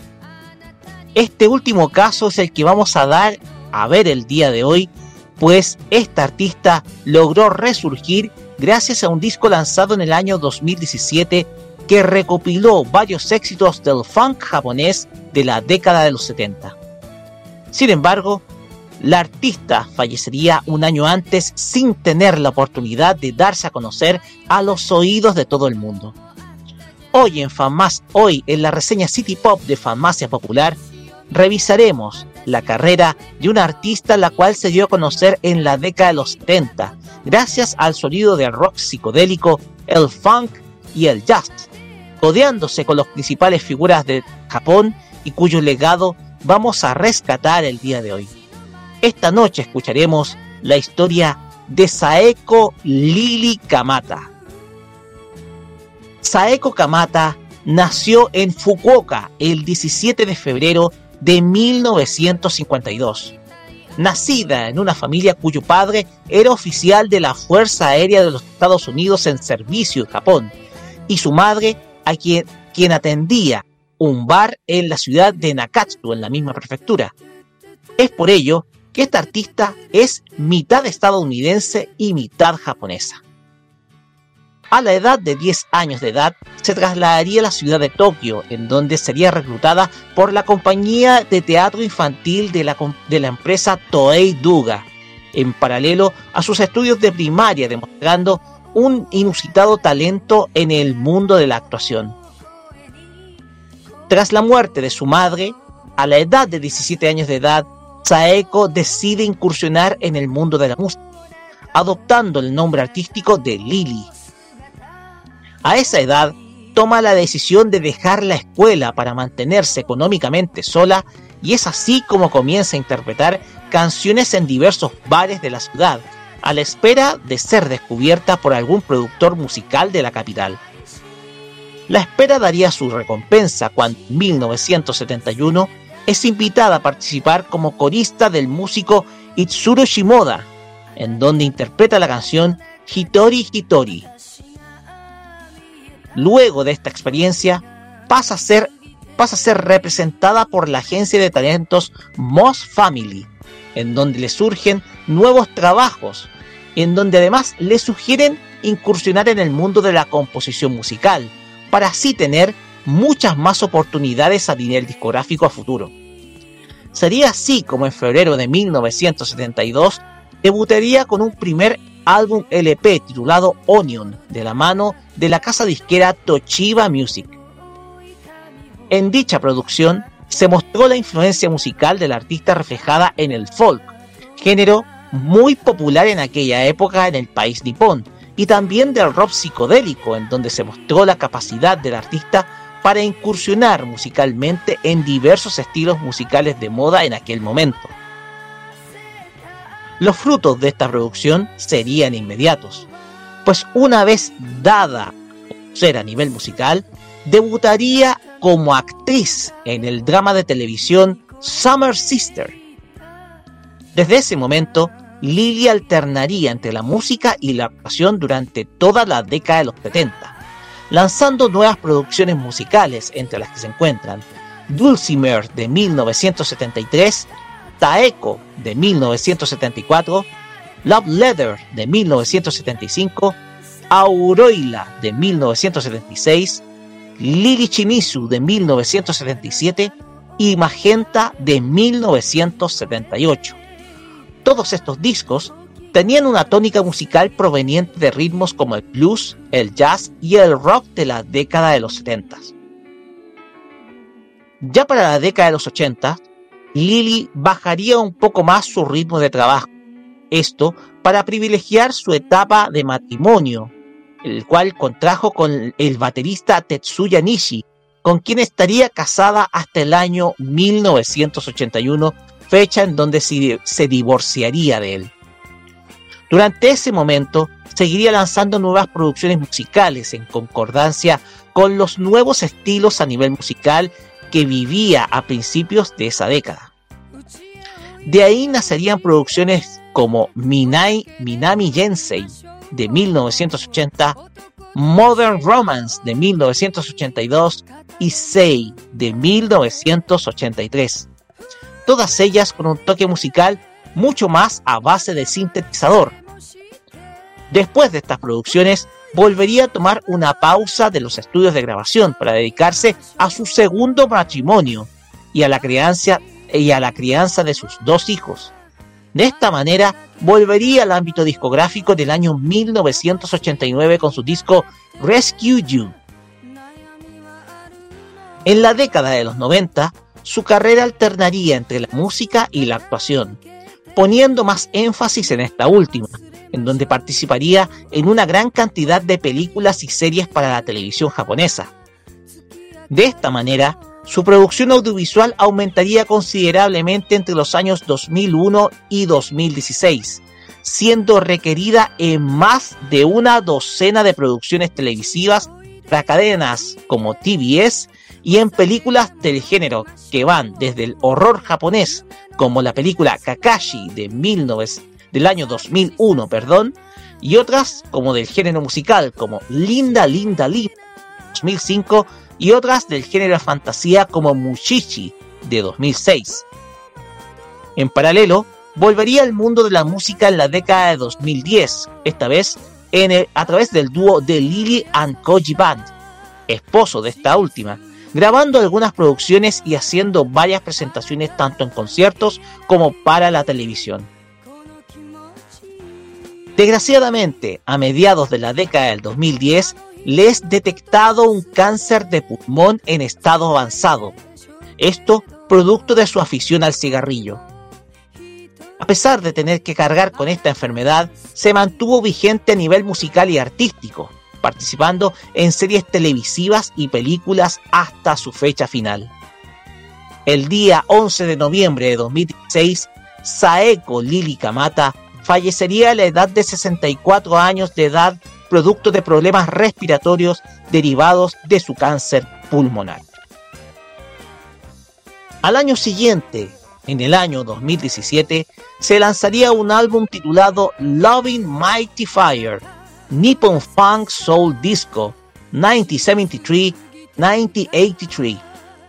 Una producción discográfica que compilaba lo mejor de la música funk, soul y disco de la década de los 70 en Japón, con participaciones de artistas como Pink Lady, Junko Hashi y Minako Yoshida, y otras agrupaciones y solistas. El primer track de este disco era una canción inédita de la fallecida artista titulado Bye Bye Session Band del año 1974.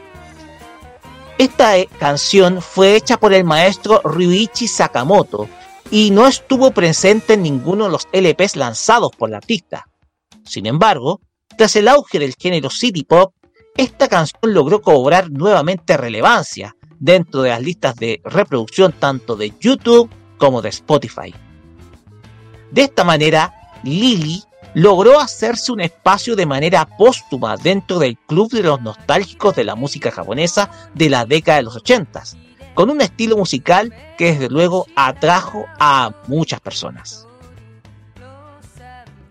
La historia de Saeko Lily Kamata es triste en el sentido de que ella hoy no nos acompaña como otras personalidades del género, pero revisando su historia, su legado tanto a nivel actoral como musical es vasto, tanto que su carrera ha sido una de las más productivas en 40 años de trayectoria.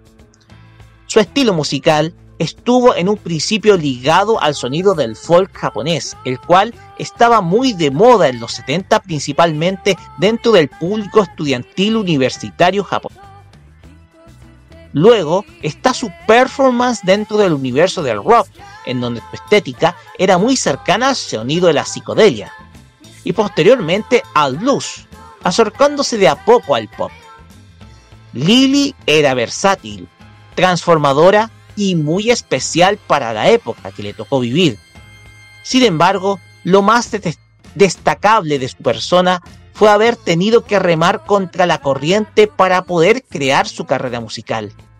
Pues desde los 17 años tuvo que abandonar la escuela para mantenerse económicamente sola, producto de la muerte de su madre. Y desde la adversidad pudo construir una de las carreras musicales más importantes a nivel artístico dentro de su país. Hoy en día, uno de sus hijos se encuentra ligado a la industria de la música. Se trata de Juon, guitarrista de la agrupación musical Fusey Control, quien continúa su legado, esta vez con una estética más cercana al J-Rock y al rock alternativo. El City Pop nuevamente ha cumplido con el cometido de revivir una voz que hoy en día ya no está. Saeko Lili Kamata es una voz que será eternizada gracias a los fans del estilo que han podido rescatar su voz gracias al virtuosismo de las redes sociales que han podido difundir su música y su legado que va a quedar por toda la eternidad. Con esto finalizamos esta reseña City Pop dedicada a la historia de Saeko Lili Kamata para escuchar los comentarios de parte de nuestro panel comenzando por Kira. Sí, estoy escuchando y una lástima que ya no esté. Como yo decía, bueno, aparte de, del City Pop que eh, gracias al, al auge que está ocurriendo como en el tema de los jóvenes que les gusta, el- está, está interesando todo esto. Igual como el yo creo que también los jóvenes lo están empezando a interesar lo que es el City Pop Rock, porque igual como dijiste, ha sido un auge de, de noche a la mañana que uno nunca pensaba que iba a llegar.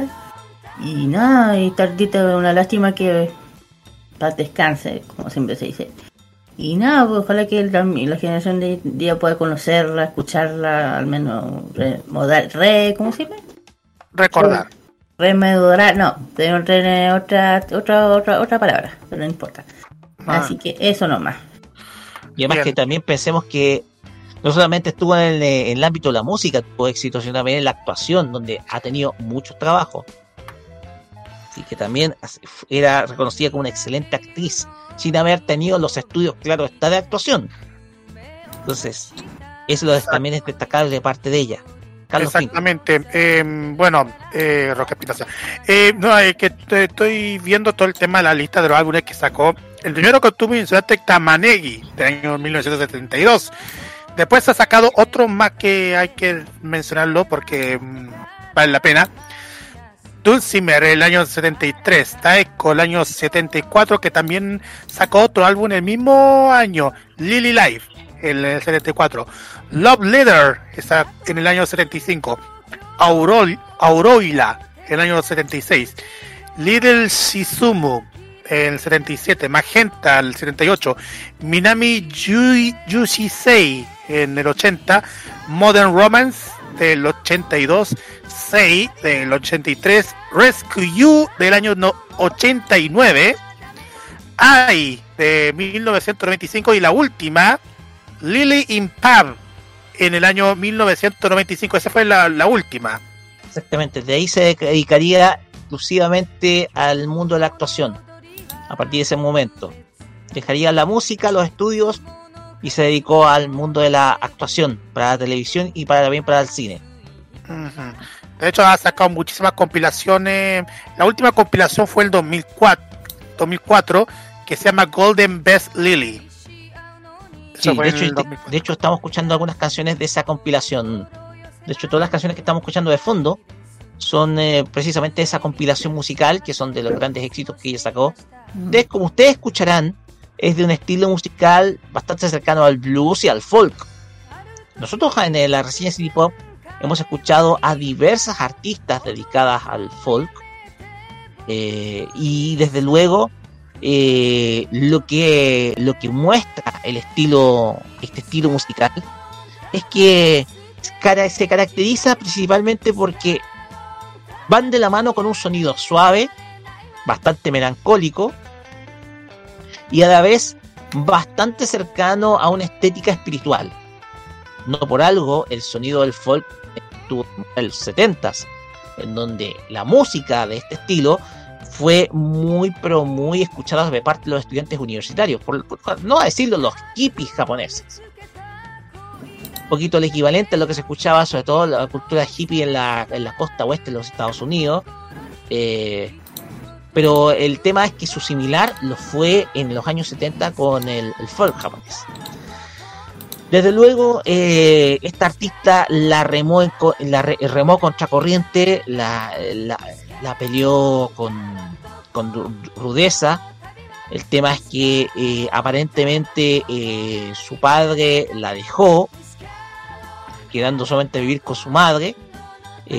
Trabajó, comenzó a cantar en bares apenas antes de los 18 años.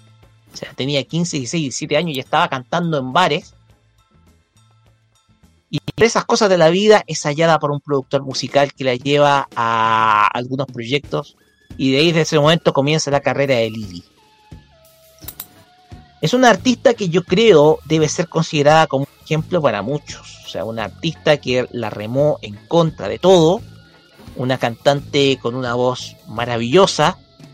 Una artista que desde luego eh, tenía ese, esa impronta, una personalidad que desde luego ponía respeto, una voz que pone respeto. Y desde luego viene el mundo de la actuación, a lo cual fue lo, lo cual fue lo último que ella antes de su muerte se desempeñó, donde participó en diversas películas, películas que son propias del horror japonés, haciendo papeles secundarios desde luego, pero igual destacándose y, y dándose, dándose a mostrar y desde luego en las últimas etapas de su vida volviendo música. Eh, la historia de Lily, eh, yo una vez la conté cuando toqué el tema que vamos a escuchar luego en el antiguo programa City Pop que tuvimos en el año 2020. Conté en parte su biografía y desde luego me sorprendió el hecho de que ella no esté. Pero desde luego, gracias a el auge de las redes sociales, Lily ha podido ser redescubierta en las listas de reproducción de YouTube. O sea, tú buscas la lista de reproducción de YouTube de City Pop y te vas a encontrar de seguro con la canción Bye Bye Session Band. Y, y esto provoca que su legado se mantenga vigente, su música también sea descubierta acá en Occidente y que en algún momento los fans de este estilo puedan seguir redescubriéndola y de esa manera su voz no muera nunca más. Así que una historia preciosa es la que está detrás, triste pero preciosa, la que está detrás de esta artista, que como ustedes sabrán, aquí estamos aprendiendo a redescubrir la memoria musical de Japón, espacio, más allá si es o no propio del City Pop. Pero aquí podemos clasificar a Saeko Lili Kamata como una artista dentro del estilo, a pesar que no es directamente City Pop, pero desde luego sirve para poder redescubrirla y conocer su música, la cual es muy, pero muy bonita. Pues bien, con esto terminamos esta reseña City Pop dedicada a Saeko Liri Kamata. Espero que les haya gustado muchísimo. Les invito a buscar su música que está por YouTube.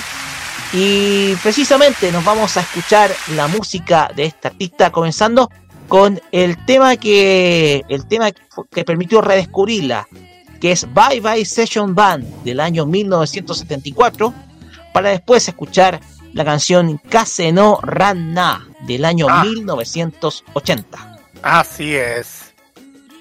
Pues bien, vamos con la música y volvemos con el Asian Top Chart en la voz de Carlos Pinto Godoy acá en Farmacia Popular. Quédense con nosotros que hay más música acá en esta tarde de sábado.「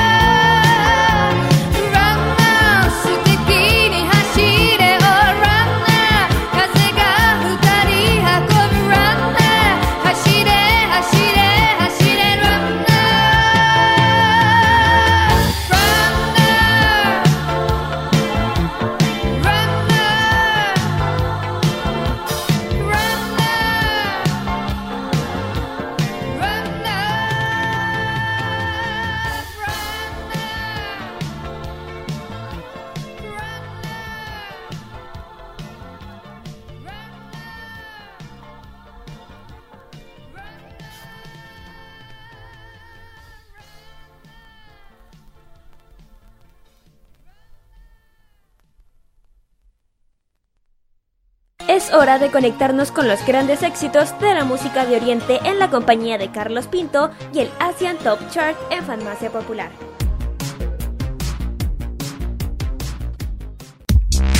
Muy bien, chiquillos, ya estamos ahora en el último bloque de este programa. Con este Asian Top Chart, que en esta oportunidad vamos con los éxitos que han sonado en Filipinas según lista de mix. Number 10. En el décimo lugar está Shanti Dopi con el tema City Girl. Number 9. Sean Jr. se presenta en el noveno lugar con el tema YK. Number 8. Octavo lugar para Philip y el tema Stray Dogs. Number 7. Josh Cohen se presenta en el séptimo lugar con el tema Pacusa Blanc. Number 6. Sexto puesto para Dilo y el tema Pua.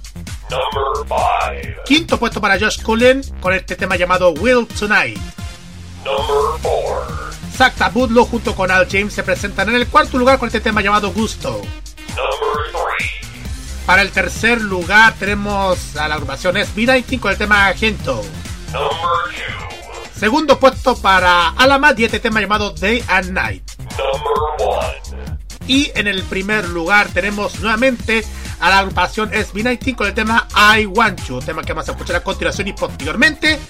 Tenemos nuevamente a SB19 con el tema Gento en el tercer lugar. O sea, vamos a tocar un doblete de SB19 para los que ustedes van a conocer a esta agrupación que está arrasando en Filipinas y en el mundo entero. Vamos y volvemos para la parte final.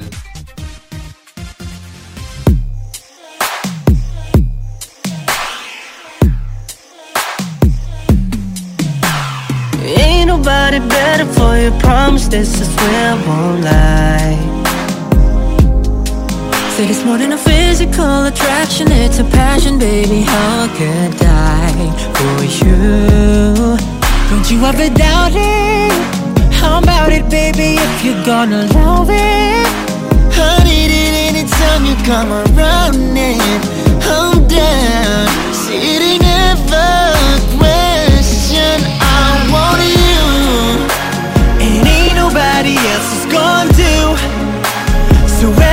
single time I come through and get it, come through and get it.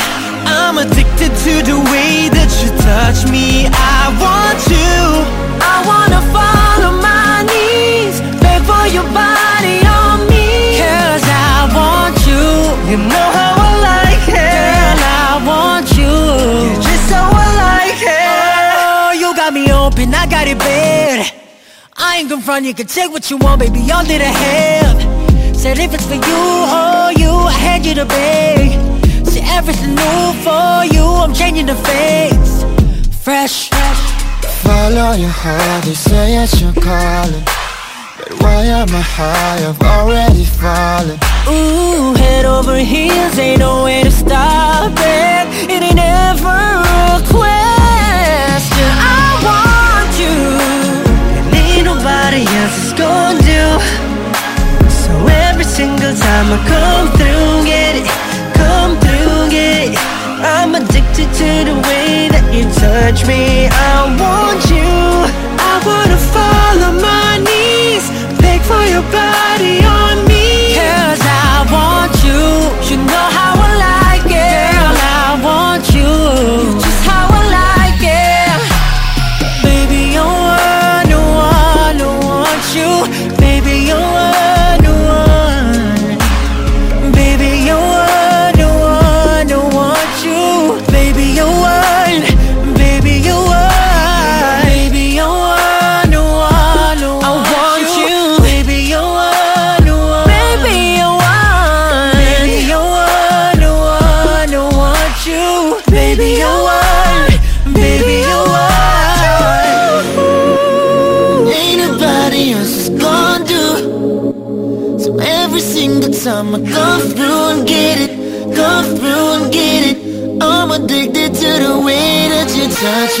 me.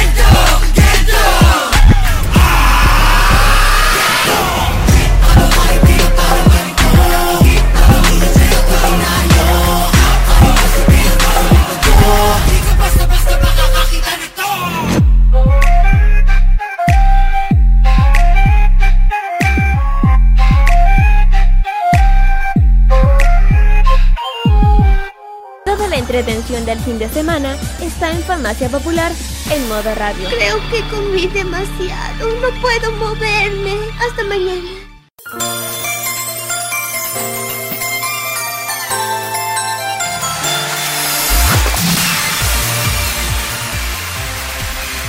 Y de esta forma finalizamos un nuevo episodio de Farmacia Popular acá en modo radio de este día 29 de julio. Y luego, pero luego se viene el The Weekend con todo el mundo del. Y así todo el mundo, el, el mundo freak. Bueno, iba a decir freak, porque son cosas muy locas. Así que, Así es. Vamos, eh, ya muchachos, hagámosla rapidita, mandemos nuestros saludos. Comenzando por Kira. Aquí estamos, eh, decíamos a los que nos están escuchando, nos, eh, nos apoyan y todo. Especialmente a la, al Danito, a la Liz también, un saludo a, al Raver, a toda la gente que nos escucha, nos apoya y también especialmente a la, al club de fandom de Astro, de Hypen y Aitis, les mando un saludo muy grande. Y, todas las, y también especialmente a mi Hansen, le mando un saludo muy grande. Y todas las canciones que vamos a escuchar de aquí, por lo bueno escuchar lunes a viernes, desde las 5 hasta las 7. Y ya lo he dicho mil veces, si empiezan un especial, solamente lo tienen que mencionar o, o escribir. Y se le va a escuchar como pronto ver eso. Muchas gracias, Kira. Carlos Pinto, vamos con sus saludos. Exactamente, saludo a todos mis compañeros de trabajo, a familias, a, a las comunidades, a todos que nos siguen a través de todas las cuentas, a todos los que nos han acompañado durante todos los programas que hacemos. Eh, por todo el apoyo, muchas gracias por seguir como siempre en este programa y invitarles luego a eso más rato mm, para el The Weekend, nada más que eso. Igual saludos especiales a uno de los, uno de los amigos de Modo Radio, el Pradena que está de cumpleaños. Nicolás Pradenas, le mandamos un saludo afectuoso a él. Está de cumpleaños. Pues bien, de mi parte, un saludo afectuoso a la gente que nos escucha del extranjero, a la gente que también nos escucha a través de YouTube. Hemos encontrado con personas de la talla de Luis Campos Muñoz, también personas como también a veces, a veces archivos en VHS a comentar, también a la gente de Energy que también se suma a veces a escuchar nuestro, nuestro programa en YouTube. A todos ellos un enorme pero enorme saludo. También le, manda, le mando un cordial saludo, si me dan el momento, por favor, a todo el alumnado que también me ha. a todo el alumnado que he tenido en, la Universidad Autónoma.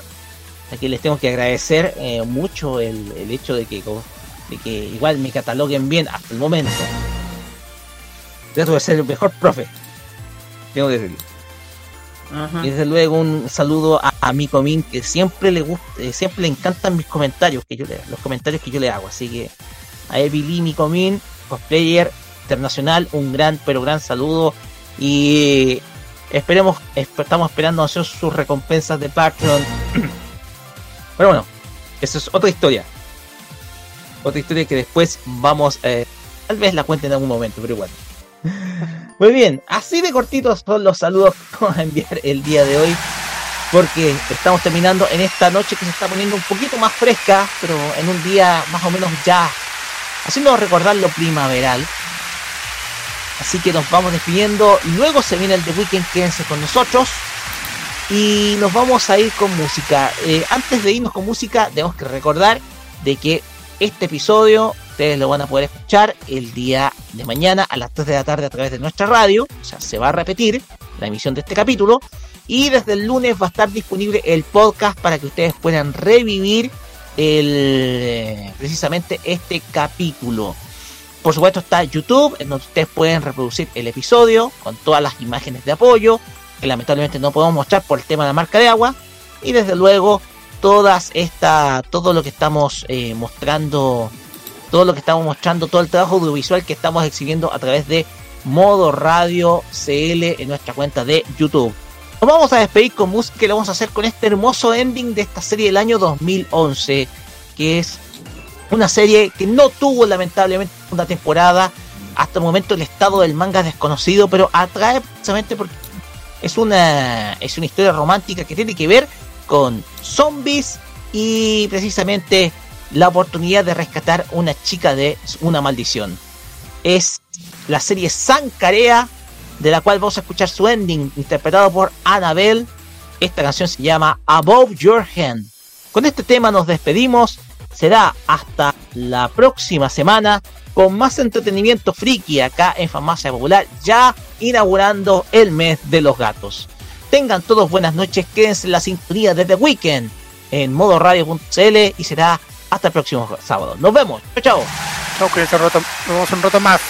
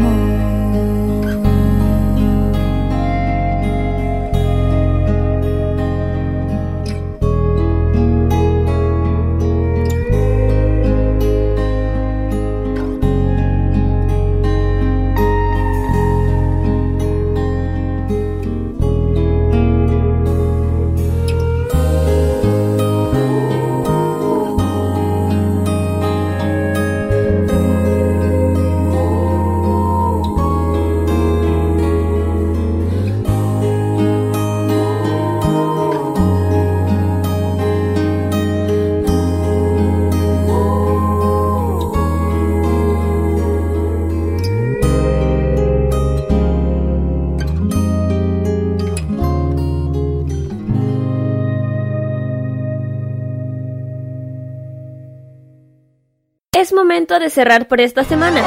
Se acabó todo, todo, todillo. Vete de aquí a ser feliz. Pero no te preocupes. El próximo sábado te seguiremos trayendo todas las novedades del mundo del anime, el manga, la música asiática y todo aquello que enloquece a los fans de lo friki. Se cierra por esta semana la farmacia popular en modo radio. Hasta pronto, Patria Friki. ¡Adiós! ¡Aloha! Adiós. Adiós todo el mundo. Nos vemos. Sayonara, maestro. Hasta luego. Adiós. ¡Ahí se ven! Adiós. Amor. ¡Hasta nunca, pueblo rabón! Las opiniones emitidas en este programa son de exclusiva responsabilidad de quienes las emiten y no representan necesariamente el pensamiento de modoradio.cl.